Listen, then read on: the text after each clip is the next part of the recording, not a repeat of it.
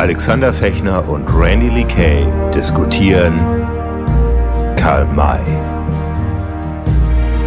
Unter drei, der ultimative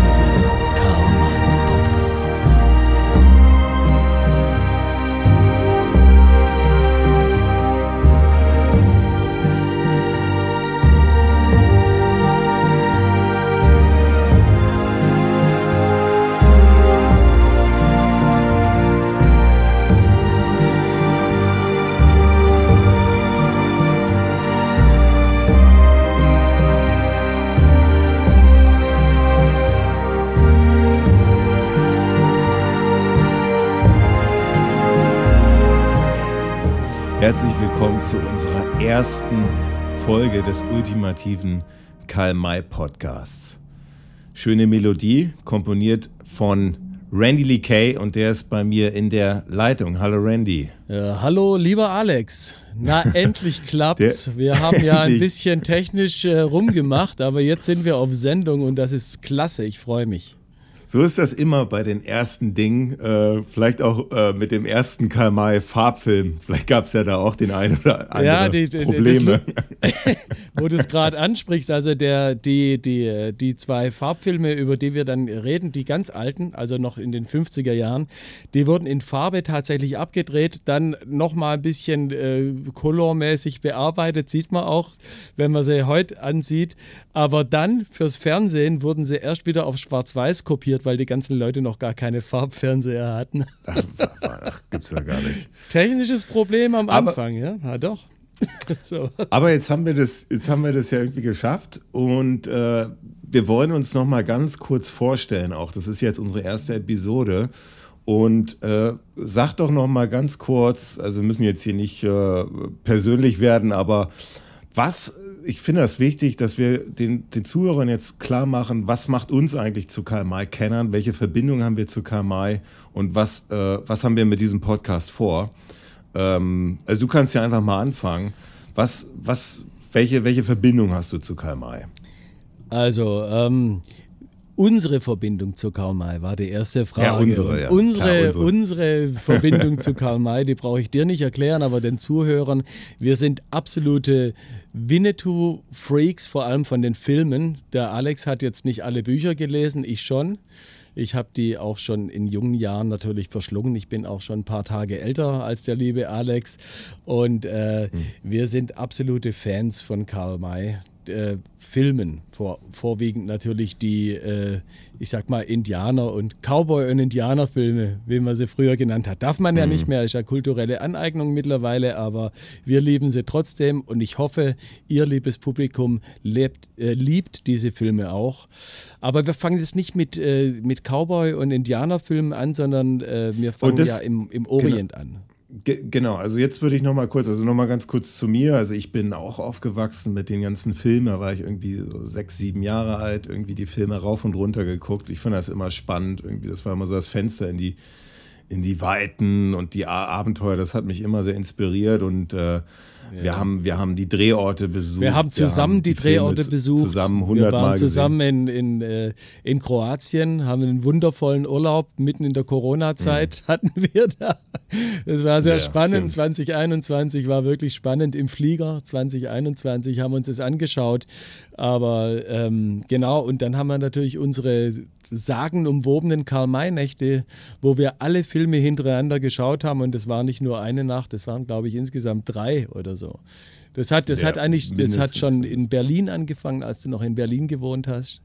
Ja. Ja, also legendär. Jetzt müssen wir noch mal. Ab, nee, absolut. Jetzt müssen wir aber noch mal klar machen, äh, äh, was, was kann der Zuhörer in unserem Podcast erwarten? Also was wir, was wir machen, wir, wir, wir fokussieren uns auf die Filme, spannen aber immer so den Bogen auf die Romane, die du ja zum Teil äh, gelesen hast und analysieren Karl May auch als Person.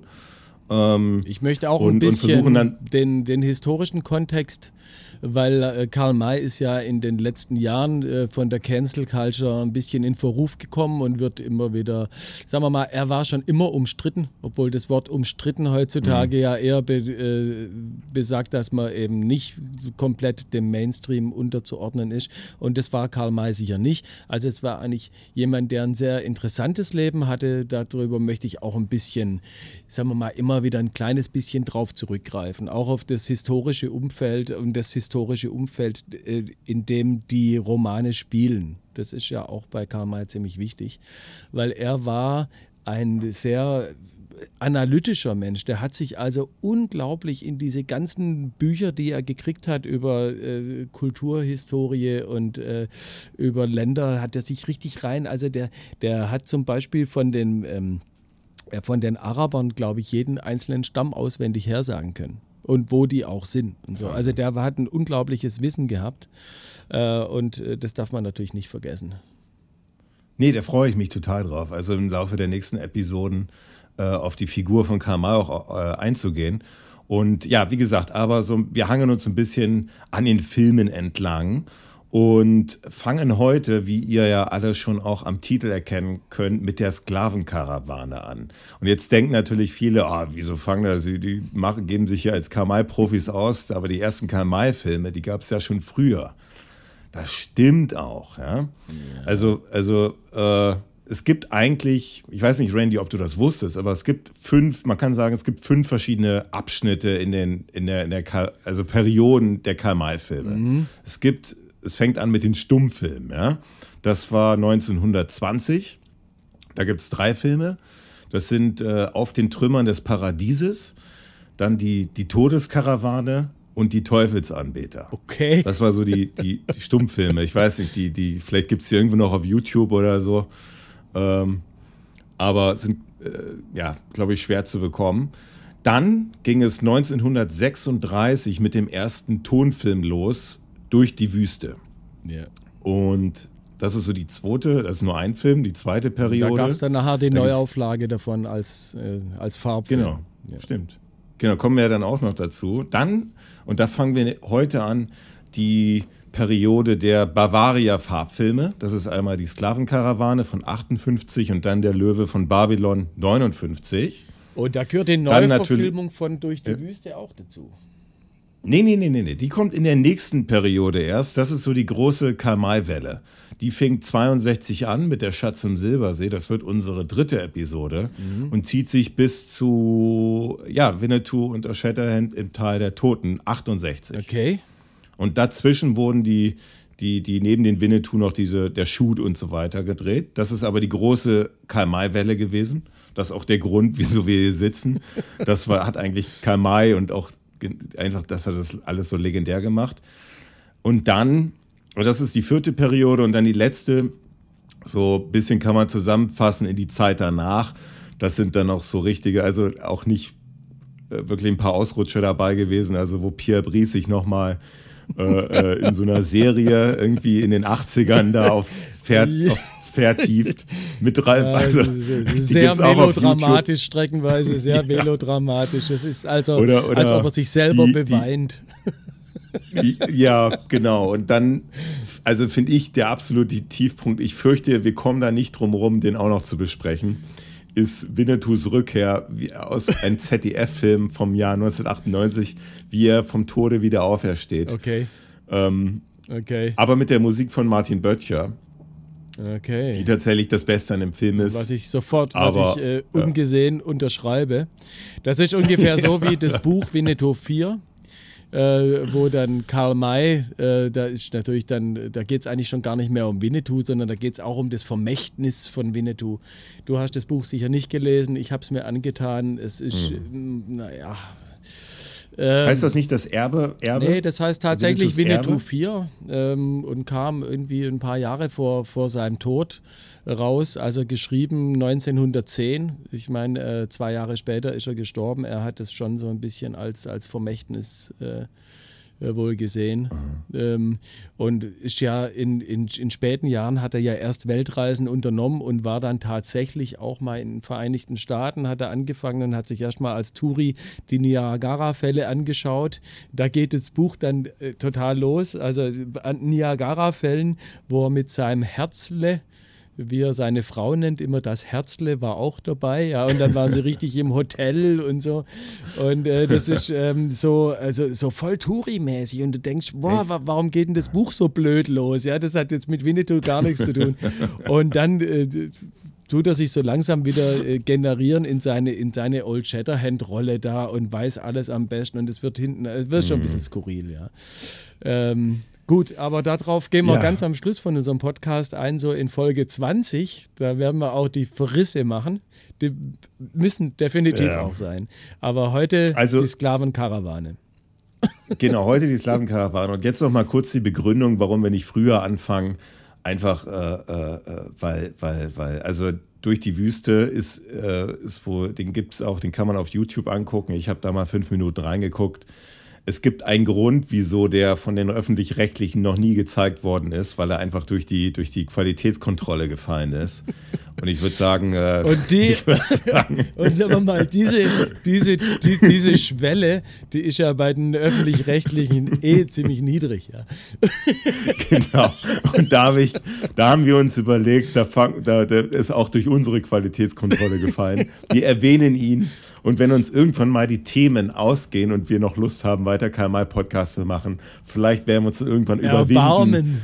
den, diesen, Film, diesen Film zu besprechen. Genau. Aber lass uns, lass uns sofort beginnen.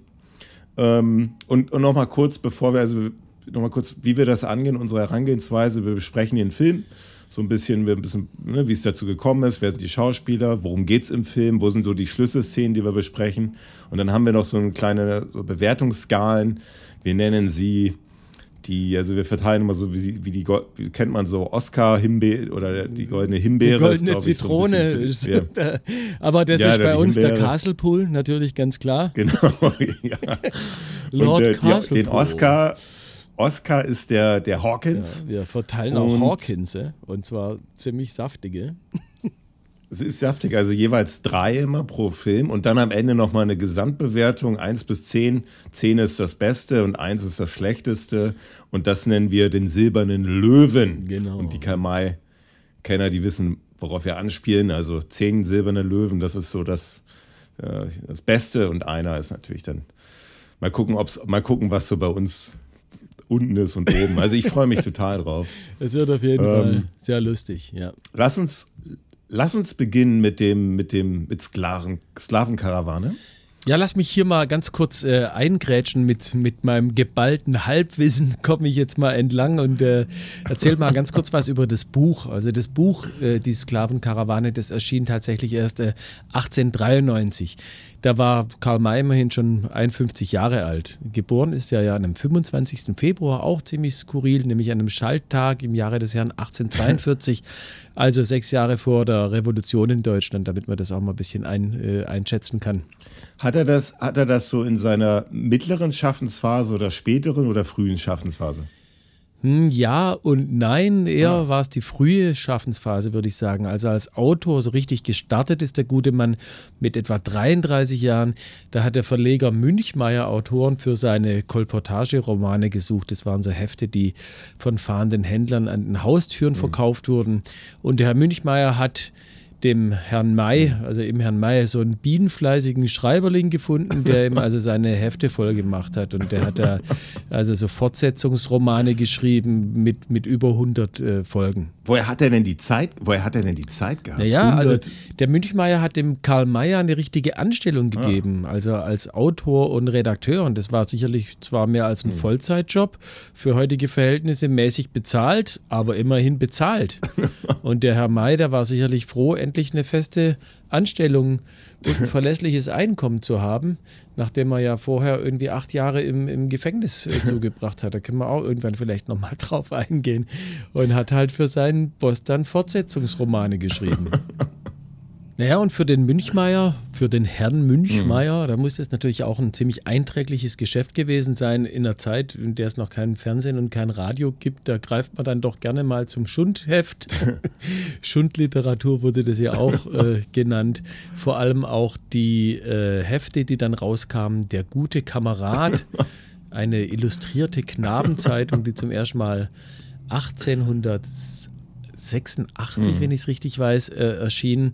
Und äh, parallel gab es dann noch eine, eine, Zeitschrift, die hieß äh, Der Deutsche Hausschatz. Mhm. Und das war auch eine illustrierte Wochenzeitung. Die mhm. ist 1873 äh, gestartet. Und äh, in beiden Blättern, da war der Karl May ähm, gleich von mhm. relativ Anfang an dabei, also im, im guten Kamerad, in der illustrierten Knabenzeitung. Da war er gleich ähm, mhm. in der ersten Auf Ausgabe mit vertreten, äh, und zwar mit, äh, mit der Erzählung Der Sohn des Bärenjägers. Mhm. Das wird uns dann später in dem Film äh, von 64, meine ich, äh, unter Geiern auch wieder äh, mhm. begegnen. Mhm. Und im deutschen Hausschatz hat er dann schon äh, in dem Jahrgang äh, 1881, 1882 angefangen, seine, seine Orient-Geschichten äh, zu verbreiten. Und äh, zwar mit den Erzählungen äh, Reiseabenteuer in Kurdistan und die Todeskarawane. Also für vor über 140 Jahren schon lieber Alex, wir beschäftigen uns hier mit antikem Material. ja, und dann 1893 das Buch mhm. im Verlag Friedrich Ernst Fesefeld, Die Sklavenkarawane. Wie, wie, wie dick ist das Buch? Hat das so die normale Länge? Naja, also ich habe die Fesenfeld-Ausgabe noch nicht in Händen gehabt äh, oder auch nur gesehen was man ja heute noch kaufen kann und mhm. was natürlich auch mhm. in voller Bandbreite im Bücherregal meines Vaters stand. Das war die berühmte grüne Serie aus dem Karl-May Verlag. Und ähm, in dem Karl-May Verlag war ja am Anfang der, der Fesenfeld auch mit dabei mhm. und die Witwe vom, vom Karl May, die, die das nach seinem Tod gegründet haben. Und die sind damit, glaube ich, auch recht wohlhabend geworden. Auf jeden Fall sind alle Karl-May-Bücher nichts für Lesemuffel. Die sind alle sehr dick und ausschweifend und oft äh, auf zwei, drei Bände verteilt und die haben dann jeweils 500, 600, 700 Seiten. Also, also man ist ja da immer so ein bisschen flexibel. Also ich weiß nicht, ob du das wusstest, aber es kommt ja auch noch, jetzt letztes Jahr ist doch erst wieder ein neuer Old und, äh, Shatterhand und Winnetou-Band rausgekommen. Also da probieren sich natürlich eine Menge Autoren auch noch weiter äh, aus, im Kamal Verlag tatsächlich. Okay. Also man ist da doch sehr flexibel auch, ja, was das angeht. Also ich bin natürlich total gespannt, äh, wie, wie eng der Film mit dem Buch verknüpft ist. Ich habe schon meine ersten, meine ersten Vermutungen, aber du wirst uns natürlich äh, nachher, äh, das sein natürlich noch. Ich, ich komme jetzt mal zu der Filmseite und äh, wir haben es ja schon ein bisschen angesprochen.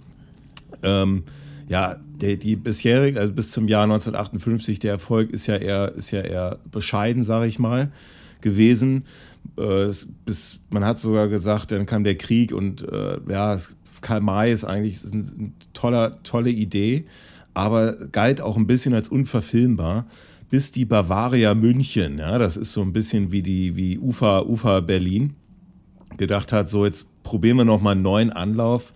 Jetzt mit Farbfilm, vielleicht hat ja in dem, vielleicht hat dem Zuschauer einfach diese Farbe gefehlt, weil Abenteuer ist ja auch immer bunt und aufregend. Vielleicht ist das mhm, Schwarz-Weiß, mhm. Äh, vielleicht kann das dann nicht, nicht erreichen. Und hat sich überlegt, an welches an welches Buch gehen wir denn jetzt? Ja, wir haben so viel Auswahl. Und dann hat, der, hat die Bavaria ein Filmproduzent äh, Heinz Ewert beauftragt, ähm, äh, mal so ein bisschen zu überlegen, wo kann man denn jetzt das nächste Buch oder das nächste Buch filmen? Wo kann das sein? Und da hat er, hat er, das, hat er zurückgeschrieben, äh, ich zitiere, bei der Untersuchung des außerdeutschen Filmmarktes stößt man auf die Feststellung, dass der Nahe Orient ein bevorzugter Filmschauplatz zu werden verspricht. Araberfilme werden interessant. Der Grund hierfür liegt in der großen Weltpolitik, da die Spalten der Weltpresse mit Meldungen über Ägypten, Marokko, Persien, Saudi-Arabien, Syrien etc. füllt. Ja, und warum ist das Grund, so? Ja, ja, das ist ganz krass. Äh, und ja? ähm, wenn du das mir gerade so sagst, da, da, bahnt sich tatsächlich auch eine Parallele an. Denn auch der Karl May hat damals schon so gedacht. Wenn man sich da ein bisschen den zeitlichen Verlauf anschaut, wann Karl May welche, welche Themen aufgreift, ist es genauso, dass mit dem Untergang vom Osmanischen Reich, ähm, da gab es dann äh, äh, den äh, Berliner Kongress 1878, Aha. wo quasi eine neue Friedensordnung für Südosteuropa äh, zustande kommen sollte, weil der, der, der, das Osmanische Reich, das war mal ein Riesending und das ist quasi so implodiert, ist in sich zusammengefallen. Ja. Die haben dann nachher den Balkan verloren und, und, und große Teile und im Endeffekt ist nachher nur noch die Türkei übrig geblieben ähm, aus dem Ding. Und deswegen war einfach das Osmanische Reich oder der Orient, wie man damals genannt hat, brutal häufig in der Presse. Die Leute, die haben sich eigentlich kaum mit, mit Nachrichten beschäftigt, aber das war eigentlich permanent, das war omnipräsent weil da auch permanent Krieg war, ja, dann Russland gegen äh, das Osmanische Reich mhm. und was weiß ich, da ging es permanent hin und her. Und dann war Deutschland auch selber mit dem Osmanischen Reich ja bis zum Ersten Weltkrieg fast miteinander äh, ver, ver, verbandelt ja, auf irgendeine Art und Weise. Also ja. die haben versucht, da außenpolitisch ein bisschen was zu reißen und äh, es war ja auch die Zeit vom Kolonialismus und so. Und da hat sich der Karl May eben voll da drauf gestürzt und hat dann natürlich offene Türen eingerannt, weil man wollte ja wissen, ja, äh, so im Volk. Und das, dieselbe Parallele sehe ich jetzt bei den Filmen wieder, wenn du mir das sagst. Genau, dass wieder, ja, wieder dieser ja. Nahe Osten, wie man bei uns jetzt ja nennt, äh, irgendwie der Orient, so im, äh, im, sag mal, im Fokus, im, im Fokus war, in den Medien war. Mhm. Interessant. Ja. Nee, nee, absolut. Und, und äh, um jetzt nochmal dieses, äh, dieses Zitat, da, danke für den Einwand, aber um, um das Zitat nochmal zu Ende zu bringen, von dem Filmproduzenten hat er geschrieben, aus diesem Grund liegt es nahe, die lange Folge der orientalischen Karl-May-Romane für eine Verfilmung in Angriff zu nehmen. Mhm. Also, und dann hat man gesagt, okay, äh, dann lass uns doch mal, lass uns doch mal mit, den ersten, mit dem ersten Drehbuch beginnen. Und dann hat der, der äh, Kurt Häuser, mhm. ich weiß nicht, äh, äh, Randy, wie, wie, du mit Leni Riefenstahl, ob du dich da auskennst ein bisschen. ja, etwas. Ich, äh, der hat, ja. ja der hat, der hat, der, der hat für, für, der war so Mitarbeiter von ihr. Okay. Und der hat das Drehbuch geschrieben für, für die Sklavenkarawane. Ja. Und äh, weil er wohl auch fünf Jahre in Afrika war. Okay. Äh, naja. Okay. Und das war so ein bisschen der Grund. Und da, ja, da hat man dann halt äh, versucht, ein bisschen dieses Buch zu nehmen und einfach auch irgendwie versucht, in so ein 90-minütiges Drehbuch zu bringen. Mhm. Als Schauspieler. Da will ich nachher noch mal ein bisschen dran, dran anknüpfen. Genau, also du hast jetzt den, du willst jetzt den Viktor Stahl nennen, nehme ich mal an. Als Schauspieler? Nee, nee, da kommen wir gleich ah, dazu. Da kommen wir gleich dazu. Okay. Ich wollte jetzt noch mal, ich wollte jetzt noch mal kurz als Regisseur hat man genommen. Kennst du den Film Sissy? Das ja, so klar. Schicksalsjahre ja. einer Kaiserin. Natürlich. Also der, der Regisseur. man muss den doch kennen. Der Sissy. Also der Regisseur, der Sissy gemacht hat, der hat die Sklavenkarawane nicht gemacht, aber sein, aber sein Neffe. Okay. okay. Der heißt, äh, also Georg, Georg Marischka heißt der Regisseur. Mhm. Ähm, und äh, ja, bevor wir, ich weiß nicht, wir können jetzt, äh, wir können auch mal mit den, genau, jetzt fangen wir mal mit den Schauspielern an.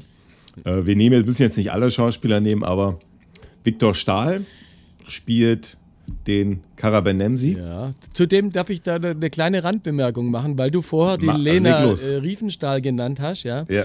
Und die, die Riefenstahl, die wurde ja nachher brutal, vor allem jetzt hinten raus, ja, noch voll kritisiert, weil sie diese äh, Nazi-Propaganda da mitgemacht hat und äh, ja, so quasi Schoßhündchen von Goebbels war und so.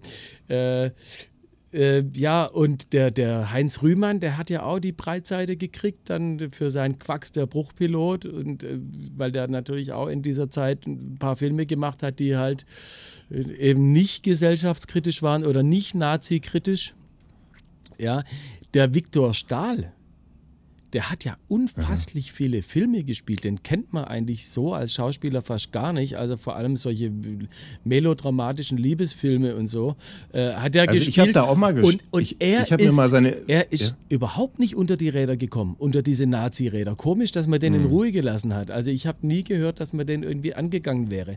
Aber weil, der, der hat, weil der hat einfach diese, diese Filme hatten nicht diesen Erfolg, den jetzt so Leni Riefenstahl und Du, der und war Heinz mit Sarah Leander und so unterwegs. Also so, so schlecht kann das nicht gewesen ja, aber sein. Der hatte jetzt, okay. Also ich habe hier, hab hier notiert auch, dass jetzt so relativ, relativ unbedeutend in der okay. Nachkriegszeit geworden okay. ist. Ja. Also so, okay. so ein bisschen so, ich weiß nicht, da gibt es ja auch Parallelen zu Lex Barker, der ist ja auch, äh, da habe ich übrigens, da habe ich die Biografie komplett gelesen. Mhm. Und äh, klar, also es gibt nicht nur diese äußerliche Parallele, darüber kann man streiten, aber so ein bisschen, man hat so ein bisschen das Gefühl, dass so ein bisschen diese so ein bisschen verbrauchten, unbedeutenderen Schauspieler irgendwie so bei den KMI-Filmen landen. Und, und der, der, den hat man in Victor Stahl, den hat man ja relativ günstig dann eben bekommen. Ah, okay. Ähm, der sollte sogar mal O'Chatterhand spielen. Es gab vor dem Krieg äh, eine Idee, äh, ich weiß nicht, gibt es das als Roman Winnetou zu verfilmen mit dem Titel Die ewigen Jagdgründe. Okay. Und da sollte er tatsächlich, es war kurz vorm Krieg, da sollte er den Old Shatterhand spielen. Das ist dann wegen Krieg nicht zustande okay. gekommen. Aber ja, Viktor Stahl, Ufer, hat in, ja. Also Viktor Stahl hat mich eh gewundert, weil ähm, also Karl May beschreibt sich ja selber quasi als permanent, als, als die Verkörperung der ewigen Jugend. Ja, der ist ja quasi immer vital ohne Ende und so. Und Viktor Stahl hat halt diese unfasslich tiefen Gruben schon im Gesicht. Ja. Da ist der, ja. bei dem Film ist der 49 und du denkst, na gut, also mit, dem, mit den Falten im Gesicht gehst du als 70-Jähriger locker durch. Ja. Du, du die, die, die, die, Falten, die Falten, die kamen wahrscheinlich auch im Laufe der Dreharbeiten hinzu, weil das wollte ich jetzt als nächstes auch hinzufügen, man hat wohl schon so beim dritten Drehtag hat man so gemerkt, oh, das ist der falsche Schauspieler. man, hat, man, hat dann, ja, also, man hat dann aber kein Geld, kein Geld mehr also gehabt. Wenn, wir, wenn, wenn wir schon dabei sind, dann, äh, dann äh, kommt jetzt irgendwie auch sofort mein erster Castle Pool. Äh, wenn okay. du mir das so sagst, das wusste ich jetzt nicht, ja. Also, es, äh, äh, also das ist mein erster Castle Pool und den kriegt tatsächlich Viktor Stahl, ja. Äh, weil ähm, ich habe mir notiert, Hauptdarsteller hat Polypen. Ja, du, du willst, fragst mich jetzt, weißt du, ich, also da gibt es so eine kleine Geschichte, die heißt so, heiße Würstchen, heiße Würstchen. Sagen Sie mal, haben Sie Polypen? Nein, nur heiße Würstchen. Verstehst Der redet ja so echt, als ob er Polypen hat. Der hat sich ja selber auch also, synchronisiert bei dem Film. Und immer also so, so ein bisschen, der hat dieses Nasale, das man ein bisschen schwierig versteht. Also über den Film gewöhnt man sich dran, aber eigentlich denkst du, wenn so der Hatschi Halef Oma, ne, Georg Tomala irgendwie spricht, das ist klar, das ist deutlich. Auch ja, wenn der, ja, ja. der kann ja wahnsinnig schnell sprechen, und so, also es ist immer klar und deutlich. Aber der Viktor Stahl, der hat immer diese heiße Würstchen. hat ja. immer diese Polypen. so. Also erst der Kaselpool ist hiermit verteilt. Okay. Also ich, ich verteile vielleicht auch einen Castle Pur, aber jetzt noch nicht. Aber es gab wohl, und da gibt es äh, auch nochmal, zitiere ich auch nochmal, es gab da wohl, früher war das so üblich, dass man so, um den Film schon marketingtechnisch ein bisschen bekannter zu machen, da waren Klatschreporter an den Filmsets mhm. dran. Das hat natürlich den Nachteil, dass die, die Embedded genau Journalism. Gucken. Ja, genau. Und dann ist, während, gleich am Anfang der Dreharbeiten, ist dieser äh, Gesellschaftsreporter der Zeitung Wochenend hat folgenden, hat folgenden Bericht aus den Dreharbeiten äh, hinterlassen. Also es muss so ganz am Anfang gewesen sein. Mitten auf dem Kudamm stolperte ich über den Riesen Alexander Kerst. Er ist der Ideal des Heldentyps. Als solches würde er den Darsteller für Karl-Mais Old Shatterhand und Cara Benemsi abgeben mit Garantie dafür, dass Karl May dem Film endlich die große Erfolgsserie liefern würde, die Hollywood mit seinen Tarzan-Filmen bekommen hat. Ja. Inzwischen, inzwischen hat die Bavaria unerklärlicherweise Viktor Stahl ausersehen, die Sklavenkarawane Karl Mays Haupthelden zu spielen. Ein unverzeihlicher Irrtum.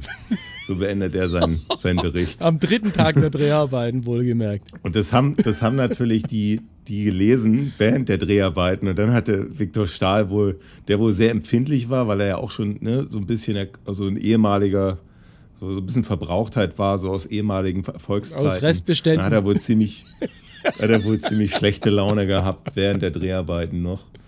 Ähm, und auch so mit anderen, also wohl kommen wir jetzt zum nächsten Schauspieler, zu Georg Tomalla. Mit ihm hatte der wohl ein sehr, sehr schlechtes Verhältnis Echt? während der Dreharbeiten. Ja, also. Was ja natürlich so im Gegensatz stand zu, den, zu dem ja, Film. Ja, gut, aber Tomala ja. ist halt auch, ich meine, das ist einfach ein, ein, ein Vollprofi. Also du, du bist der Typ, äh, also Alex ist der, der von uns beiden, der sich mit den Schauspielern eigentlich besser auskennt, aber den Georg Tomala, den kenne ich noch als junger Bub. Da hatte der Georg Tomala äh, irgendwie so eine, eine, so eine Fernsehserie, Fernsehreihe. Es war so, so eine Aneinanderreihung von, von Sketchen. Ja? Und der war schon verdammt komisch der war charmant, komisch, der konnte durch, äh, durch eine mhm. Sendung führen, der, der, hat, der hat einfach Stil gehabt, der Tomala, und der hat, der hat eine unglaubliche Sprachbegabung und auch eine sehr große schauspielerische Begabung. Also ohne den Georg Tomala wäre die Sklavenkarawane also nicht mal halb so gut. Der, äh, mhm. der reißt in meinen Augen das, äh, der hat auch alle drei Hawkinse von mir abgekriegt, dazu später. Für, für mhm. bestimmte Szenen hat er die alle einkassiert, alle, alle hat sich Georg Tomala gegriffen. Also der, der, was ich mir aufgeschrieben habe, ist so ein Komödiant aus den 50er Jahren, so 60er.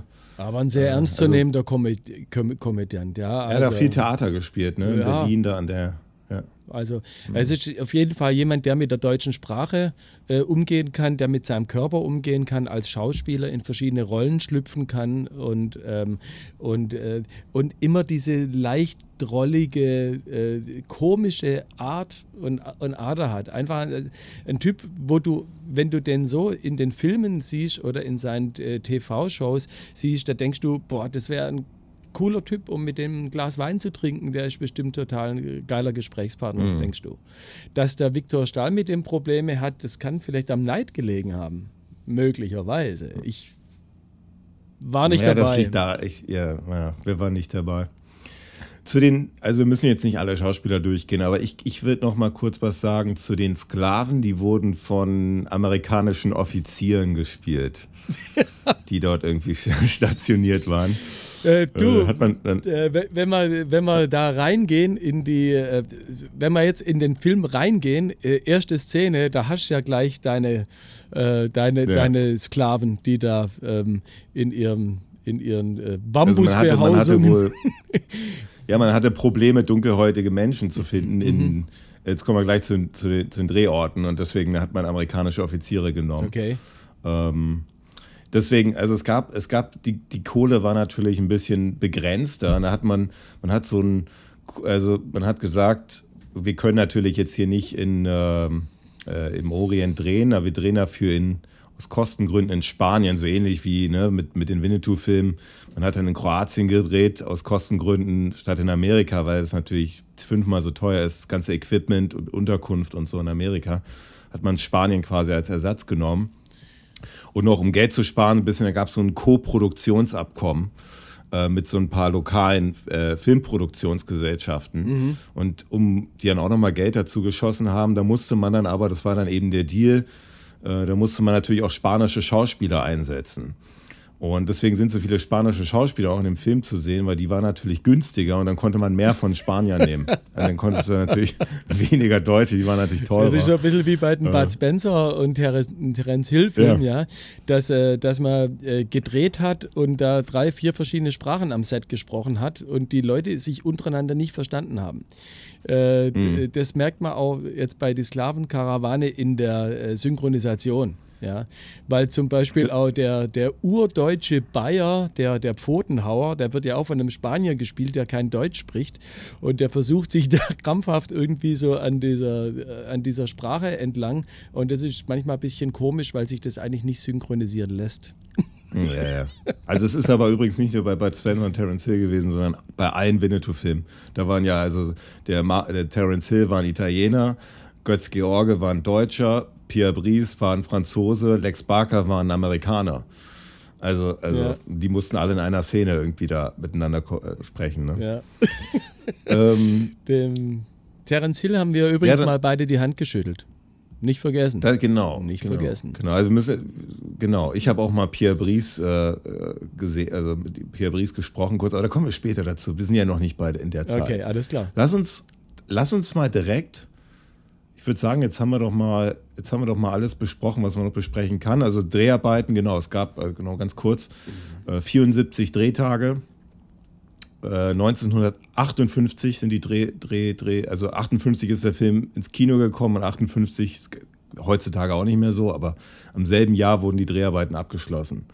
Und äh, äh, ja, dann würde ich sagen, also Be- Dreharbeiten liefen so einigermaßen, man ist im Plan geblieben. Es gab, gab eine, ein, einen Tod am Ende der Dreharbeiten, ein Stuntman oder ein, Ja. so ein Stuntman, der ist wohl so ein, In eine Schlucht so, so ein, abgestürzt, das muss ziemlich übel gewesen sein.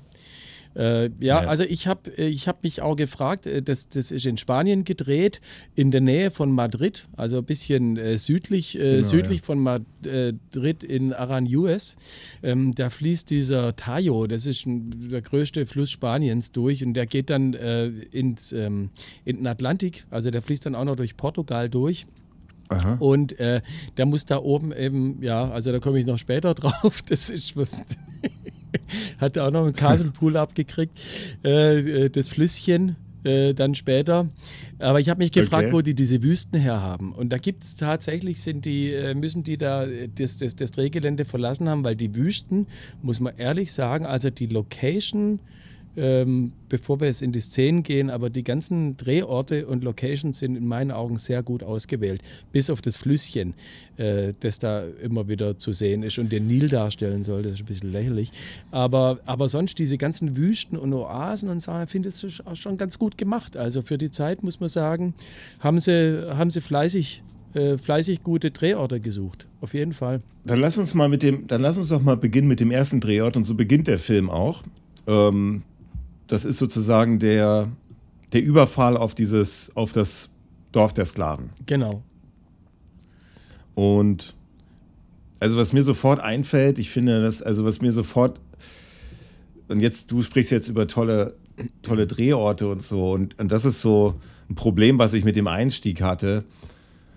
Das sind relativ, relativ, äh, relativ sichtbare Studioaufnahmen. Ja, da also haben das sie- ist das, was mich über den, Genau, da haben sie einfach irgendwie so am, am, am Ufer von diesem Tajo, haben sie da so ein Gelände auserkoren und haben da, äh, also auch, das sind, das sind richtige, äh, solche, solche Bambusmatten, sind eher Schilfmatten, sind gar keine richtigen Bambusmatten, das ist so Schilf und da sieht man eigentlich, äh, ja, das ist so, so ein bisschen Obi-Baumarktware, die sie, die sie da genommen haben, um da Ja, irgendwie gut. die, diese, diese Hütten zu machen. Da hätte man sich ein bisschen mehr Mühe geben können, muss ich schon sagen.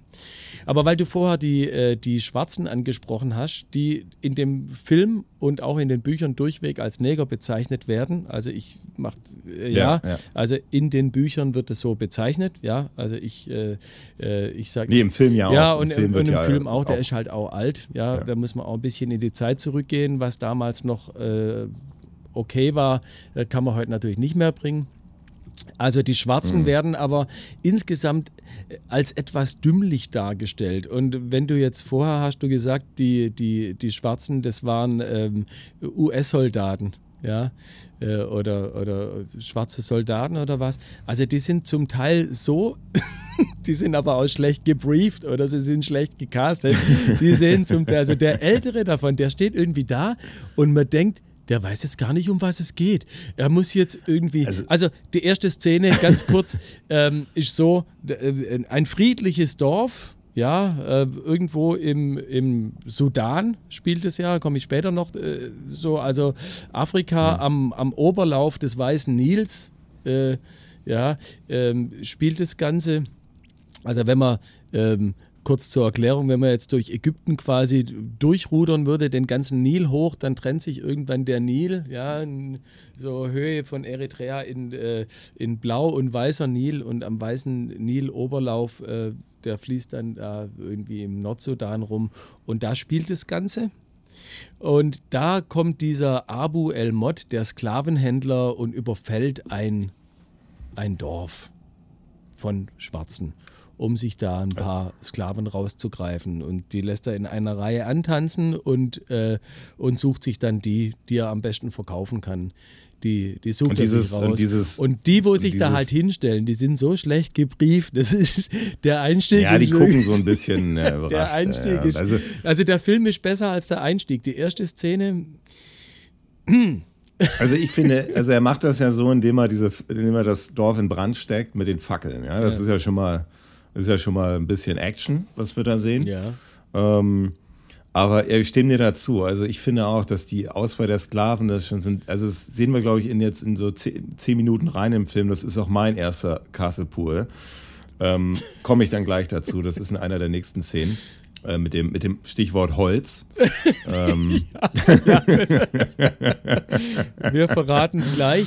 Also, das ist Ja. auf jeden Fall die erste Szene. Ähm, und die hat aber auch was sehr Gutes, weil dieser Abu El Mod, ähm, gespielt von, weiß ich gar nicht, José Guardiola, also auch einem Spanier. ja, das ist ja durch das Co-Abkommen. Der ist, der ist aber wirklich, der, ist gut, besetzt. gewählt. der, ne? der ist wirklich gut Ja, ja. gecastet und der reißt Ja, die ganze ja. Szene raus. Wenn der nicht wäre, wäre es scheiße auf Deutsch. Aber der reißt wirklich diese Szene raus und dann rettet uns der Vorspann. Also wir kommen direkt aus der Szene raus. Gut, das wissen wir, Abu El Mod äh, Mhm. äh, hat jetzt sich die Sklaven gegriffen und jetzt äh, fängt also der Herr Sommerlatte an, sein, das ist der Komponist, ja, seine, seine, seine Melodie da abzufahren, die auch am Anfang gewöhnungsbedürftig ist. Sag ja, aber, aber ich finde, ich finde jetzt, äh, das ist ja, und das finde ich toll an dem Film. Das ist, der hat damit, das ist ja ein klassisches Karl-May-Element eigentlich in den, in den bekannten Filmen auch. Wir haben ja zuerst ja ein bisschen wie bei, wie bei Bond auch, man hat so eine Pre-Title-Sequenz sozusagen Ja. wie jetzt, ne, jetzt wird Dorfüberfall und jetzt haben wir so eine, mit dieser, mit dem, mit dem Thema, der, die, Mus- das Musikthema, ähm, so ein paar Weitaufnahmen und eben mit den, mit den ganzen Credits, ne, was dann so Ja. durchläuft. Also Karl May nach dem Roman von Karl May, Schauspieler und so. Und ich finde, da hat der Film ja doch dann, ne, hat dann äh, durch so ein Karl May-Element. Ja, da kriegt er auch einen guten Charakter. Auch weil die, Ja, finde ich auch. weil dieser in dem Vorspann äh, die, die Musik, ähm, also die, die kommt schon groß. Und die, äh, der hat sich Böttcher vielleicht den Film auch angeguckt. Ich weiß nicht, weil der, also diese, diese großen Melodien, das hat Ulrich Sommerlatte, finde ich, ganz gut gelöst. Also am Anfang, als ich den Film zum ersten Mal gesehen habe, war ich ein bisschen enttäuscht, weil die Musik ein bisschen deutsch-tümelnd wird, vor allem im zweiten Teil. Da, ja, das kommt, Aber Martin Böttcher, also Ja. das ist ja nur Deutschtümelei. Also das ist ja also Traumschiff, Traumschiff. ja, Thema, aber, aber also die Winnetou-Melodien, das ist schon großartig. Ja. Ja, gut. Ja, natürlich, aber. Also was mich mehr stört, ist so eine, also es ist ja sehr Trompeten. Äh, Ja, lastig, das kommt ein bisschen Spanisch halt, aber da so Ja, ein genau. bisschen drehortmäßig. Also das, äh, das passt natürlich jetzt nicht unbedingt nach Arabien. nee, nee, gar nicht. Und das, ist, das hat mich Ja, total das ist Thema wirklich ein gestört. bisschen, das ist tatsächlich ein bisschen grenzwertig. Aber also ich würde sagen, man gewöhnt sich an die Melodie und äh, an die Musik insgesamt und die Szenenmusiken. Na, äh, durch den ganzen Film sind sehr annehmbar. Also da fällt keine unten durch. Die sind alle ganz gut. Also das ist eine gut gemachte Filmmusik, könnte man sagen. Ähm, wenn man sich mit der Titelmelodie anfreunden kann. Ja, also die. Also mein, mein Hawkins, der geht, mein erster Hawkins, ich habe noch kein Kasepur verteilt, der geht an das Intro einfach nur, ist jetzt nicht so ein ganz, ist nicht, weil es so ein wahnsinnig tolles Intro ist, aber einfach, weil es so das erste seiner Art ist, was natürlich später bei den Winnetou-Filmen und so wirklich ein Highlight ist, finde ich, mit, der, mit, der, mit der Musik. Und das setzt dieser Film ja wirklich gut und man hat da so ein bisschen, man kriegt da, ich finde, so ein bisschen nach diesen Studioaufnahmen der, des Dorfüberfalls so ein bisschen Abenteuer. Ja. Ja. So ein bisschen mit den, mit den Reitern in der Wüste. Ja, die und so. Wüste, sind also wie gesagt, die Drehorte sind top gewählt. Also gerade dieser, die, im Vorspann dieser Drehort ist top gewählt. Also auf jeden Fall. Ja, ja. Das, ähm, Also, ja. Irgendwann kriegt man die Melodie auch als Ohrwurm und die macht tatsächlich auch diese Weite, diese lange Melodie. Finde ich gut. Mhm. Ähm, dann gibt es den, genau, dann gibt es so ein bisschen den Schnitt auf, genau, dann sehen wir Karabenemsi und den äh, äh, Halif. Äh, Haji Halef. Äh, den Hal Haji Halef, Genau, lass uns einfach nur Hachi Halef sagen, wir müssen nicht immer den ganzen Namen sagen. ja. Wir können es ja einmal mal versuchen irgendwann, aber das füllt dann die komplette Podcast-Zeit aus. Aber, ähm, und das ist mein erster Kaselpool, diese, die, also wir sehen, wie die, diese Karawane, mit der die unterwegs sind, die müssen irgendwie beten jetzt, ja. ja die müssen dann beten. Und irgendwie hat mich diese Szene, das ist das so ein bisschen der, der Georg Tomalla, der, äh, der der, der halt aufgeregt dann auch so ein bisschen ohne Ende, aufgeregt ja. ist. Aber diese Szene, also diese, diese Dialoge haben mich so sehr an das Leben des Brian erinnert. ich auch. Also, aber so, so ulkig dumm. So, so, so, so, so finde ich so ungewollt an das Leben des Brian. Also so. So ein bisschen, so also, ganz schnell redet er und dann diese Witze und so. Ja. Und ich finde, das, das nimmt so voll diese, so leicht epische Abenteueratmosphäre, die wir aus dem Intro so ein bisschen eingesogen haben. Ja. Einfach löst das alles komplett in Luft. Das ist so, so, eine, so, so da habe ich echt gedacht, sag mal, jetzt, jetzt furzt bestimmt da gleich einer. Also so, so das Leben des Brian mäßig. Und das hat mich, also fand ich, hat mich komplett abgeturnt. Was, was, was, ja, also ich, es kommt tatsächlich da ein bisschen, äh, ja. Also ich fand es jetzt nicht so schlimm wie du. Äh, aber der Halef, der regt sich halt gleich richtig auf und das kann er sehr gut. Also Georg Tomala und legt halt gleich los mit seiner blumigen Sprache ähm, mhm. die übrigens auch in den Büchern immer wieder erwähnt wird, ja, dass die Araber ja diese blumige Sprache haben, ja, und dann äh, du, du Vater der Nachtluft, ihr Söhne, ihr Söhne der Faulheit, du Enkel einer stinkenden ja, Hyäne ja. und so, weißt du, diese, äh, diese, diese Sachen. Und der, der Tomala, der knallt es natürlich in einer Geschwindigkeit raus, da wird es einem wirklich schwindelig. Würdest du sagen, würdest du sagen, dass Ralf Wolter sich da auch viel abgeguckt hat? Oder ist das tatsächlich nee, im Buch? Nee, glaube ich nicht. Der, okay. Der, also der Tomala ist, ist in diesem Schnellsprechen und in diesem äh, fast schon hysterisch werden irgendwie in solchen Situationen. Mhm. Äh, der, der, der, der Ralf Wolter, der, der bleibt immer überlegen. Der hat immer, mhm. der hat immer einen gewissen Abstand, ja. Der spricht auch viel langsamer, der lässt sich auch mehr Zeit, auch bevor er überhaupt spricht, ja. Aber hat er nicht auch so eine leichte Fantasiesprache manchmal? Also, ja, das so schon. Ja, das, so, ja, ja, ja, ja, ja, da, doch, da schon. Ja, von, was die Wortwahl angeht vielleicht, ja. Aber so von, von, von der ganzen Art finde ich, also ich meine, die haben eine ähnliche Rolle, ja, also Sam Hawkins mhm. und, und Hachi Halef Oma haben eine ähnliche Rolle, wobei äh, der Hachi natürlich wichtiger ist als, äh, als Sam Hawkins. Ja, klar. Ja, also weil ohne klar. den Hachi funktioniert, äh, also ohne Hachi Halef Oma funktioniert eigentlich die, dieser ganze Orientzyklus nicht, weil der bringt eigentlich den Pep und den Witz rein. Ähm, und äh, du siehst ja auch in den Filmen, in den späteren Filmen, ähm, äh, man tauscht den Hauptdarsteller, aber den Hachi Halef Oma, den, den Georg Tomala, tauscht man nicht. Ja, ja. Also die, äh, in der ersten Szene gibt es eine Gebetsszene, da steigen die alle von ihren Kamelen bzw. Pferden ab, ja, und alle beten, nur Karabenemsi erklimmt eine Düne und betet nicht mit. Und da ähm, geraten die Araber, die in dieser Karawane mitreiten und der, der Karawanenführer, ähm, dem sich äh, der Karabenemsi angeschlossen hat, die sind alle äh, sauer auf den und nennen den einen Giaur, also einen Ungläubigen. Mhm. Ja, und äh, das äh, wird, ist bei Karl May auch eine wichtige Sache, weil bei Karl May geht es ja viel ums Christentum. Da komme ich nachher nochmal kurz drauf zurück, aber wirklich nur kurz. Ähm, dass, dass halt das natürlich nicht nur ungläubiger, sondern auch unwürdiger äh, über, übersetzt werden kann. Und deswegen regt sich der Haji Halef so auf, dass die seinen, seinen Sidi, ja, seinen Chef, den er ja liebt, kommen wir vielleicht später nochmal zum Thema homoerotische Beziehung. Mhm, ja. der sich bei Karl Mayer auch durchzieht. Äh, irgendwie, ähm, ja, also der, der, der, ver, der verehrt und vergöttert seinen Sidi ja, den Karabenemsi. Und wenn ja. da jemand was äh, über den sagt, dann dreht er halt gleich komplett am Rad. Und das ist äh, das, wo du den Castlepool verteilt hast, ne? Dafür. Aber das macht, das macht der, der, der Sam Hawkins ja auch. Aber da kommen wir dann später zu. Aber dann sehen wir uns auch das erste Mal dann, äh, sie, sie landen dann an der, in der Oase und äh, haben wir auch ein bisschen mehr, mehr sieht der Zuschauer auch ein bisschen mehr dann von dem, von dem Kara Benemsi, also von Viktor Stahl.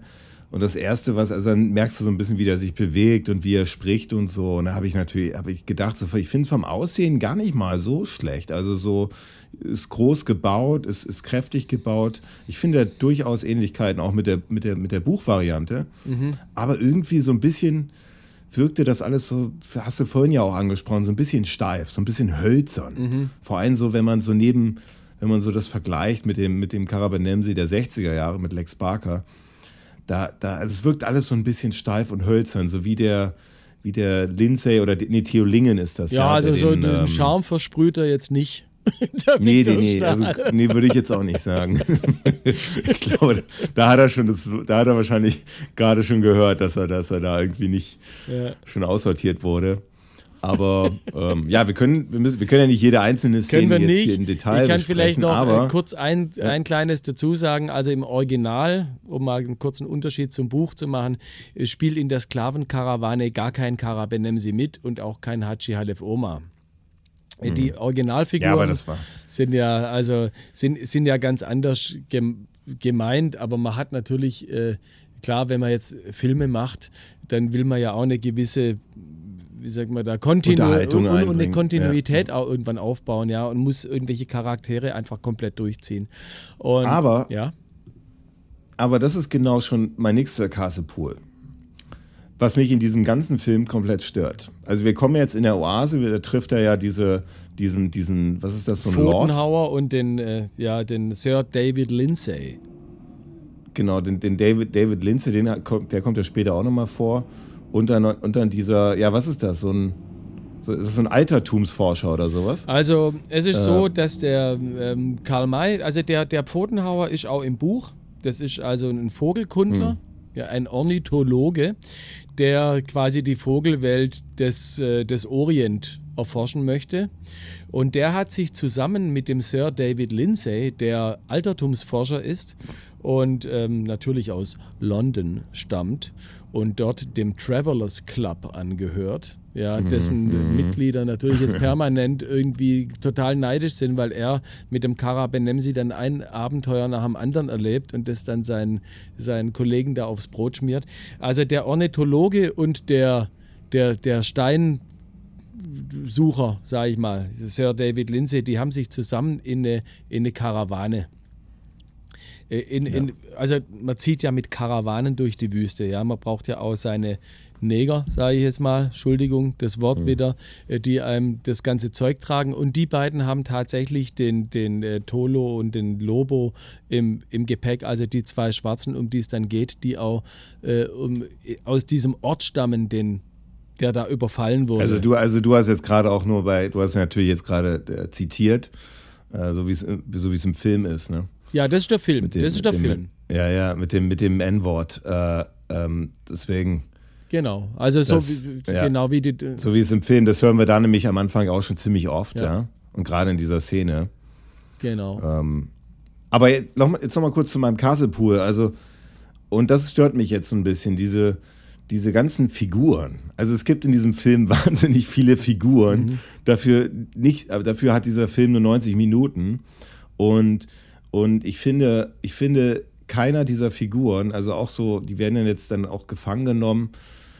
Ja, irgendwie, irgendwie interessieren mich diese Figuren jetzt gar nicht mehr so, weil die auch nur ganz kurz eingeführt werden. Und ich habe so das Gefühl, auch dann haben wir später noch mit der Senica weitere, dann dieser, dieser, dieser Sklave, mhm. äh, der sich in, mit der Senica und so. Das sind natürlich alles. Äh, also, alles so weitere Figuren, die dann alle so reingepresst werden, boah, weil die wahrscheinlich im Buch auf ich, ich, ich würde es nicht so sagen. Also der, der Film, der braucht definitiv verschiedene Handlungsstränge, äh, mhm. sonst wird er komplett langweilig. Und ähm, ja, also es werden am Anfang, das ist aber Karl May typisch, sehr viele Figuren eingeführt. Ja, und da, da sind schon unglaublich viele rausgelassen. Also, wenn du das Buch äh, liest, dann musst du es mhm. eigentlich den, zumindest die, die, erste Hälfte ein zweites Mal lesen, um dir die ganzen Namen und wo die überall hingehören, um dir das zu merken. Ich finde, das ist im Film noch relativ übersichtlich gehalten. Okay, okay. Um das mal ganz kurz äh, zu umreißen, was, der, was in dem ganzen Film passiert, ganz kurz einen Überblick geben kann. Also, äh, wie gesagt, der, der ähm, Kara Benemsi und Hachi Halef Omar reiten mit einer Karawane durch die Wüste und der Pfotenhauer, der Ornithologe und der Sir David Lindsay, ähm, der, also der adlige Sir, ja, der äh, sich auf ähm, ja, Steine finden und am besten irgendwelche tollen Sachen ausgraben in der Wüste spezialisiert hat, die reiten mit einer Karawane durch die Wüste. Und die treffen sich halt in dieser Oase. Und gleichzeitig ist in der gleichen Oase auch noch dieser Abu El Mod. Der kommt mhm. auch irgendwann an die, weil irgendwann müssen die Pferde saufen, die Menschen brauchen Wasser, ja, die wollen sich ausruhen. Da gibt es halt auch Schatten. Und, und die treffen sich da. Und, und, und von, dieser, von diesem gemeinsamen Treffen, sage ich mal, entwickelt sich der Film raus. Und dann kommt mhm. in der zweiten Hälfte das, was du gerade angesprochen hast, mit der Senica. Also da geht es nachher auch noch um eine Befreiung von, von, von einem Mädchen, das, äh, das ja. entführt wurde. Diese Story, die stammt gar nicht aus der Sklavenkarawane, sondern die stammt aus einem ganz anderen Buch. Das, in dem Film hat man das zusammengemischt da, dazu später. Aber für uns am Anfang, für, die, für den Anfang, sind für uns eigentlich nur diese, diese drei äh, Karawanen, die sich in der Oase treffen, wichtig. Um das mal ganz okay. kurz. Ja, dann, dann lass, uns, dann lass uns weitermachen. Lass uns da ein bisschen äh, zusammenfassen. Das hast du eben, finde ich, schon ganz gut gemacht. Die treffen sich in der, in der Oase und dann werden vor allem die beiden, äh, äh Lindsay und äh, Pfotenhauer, die werden dann äh, alle überfallen und, und gefangen genommen.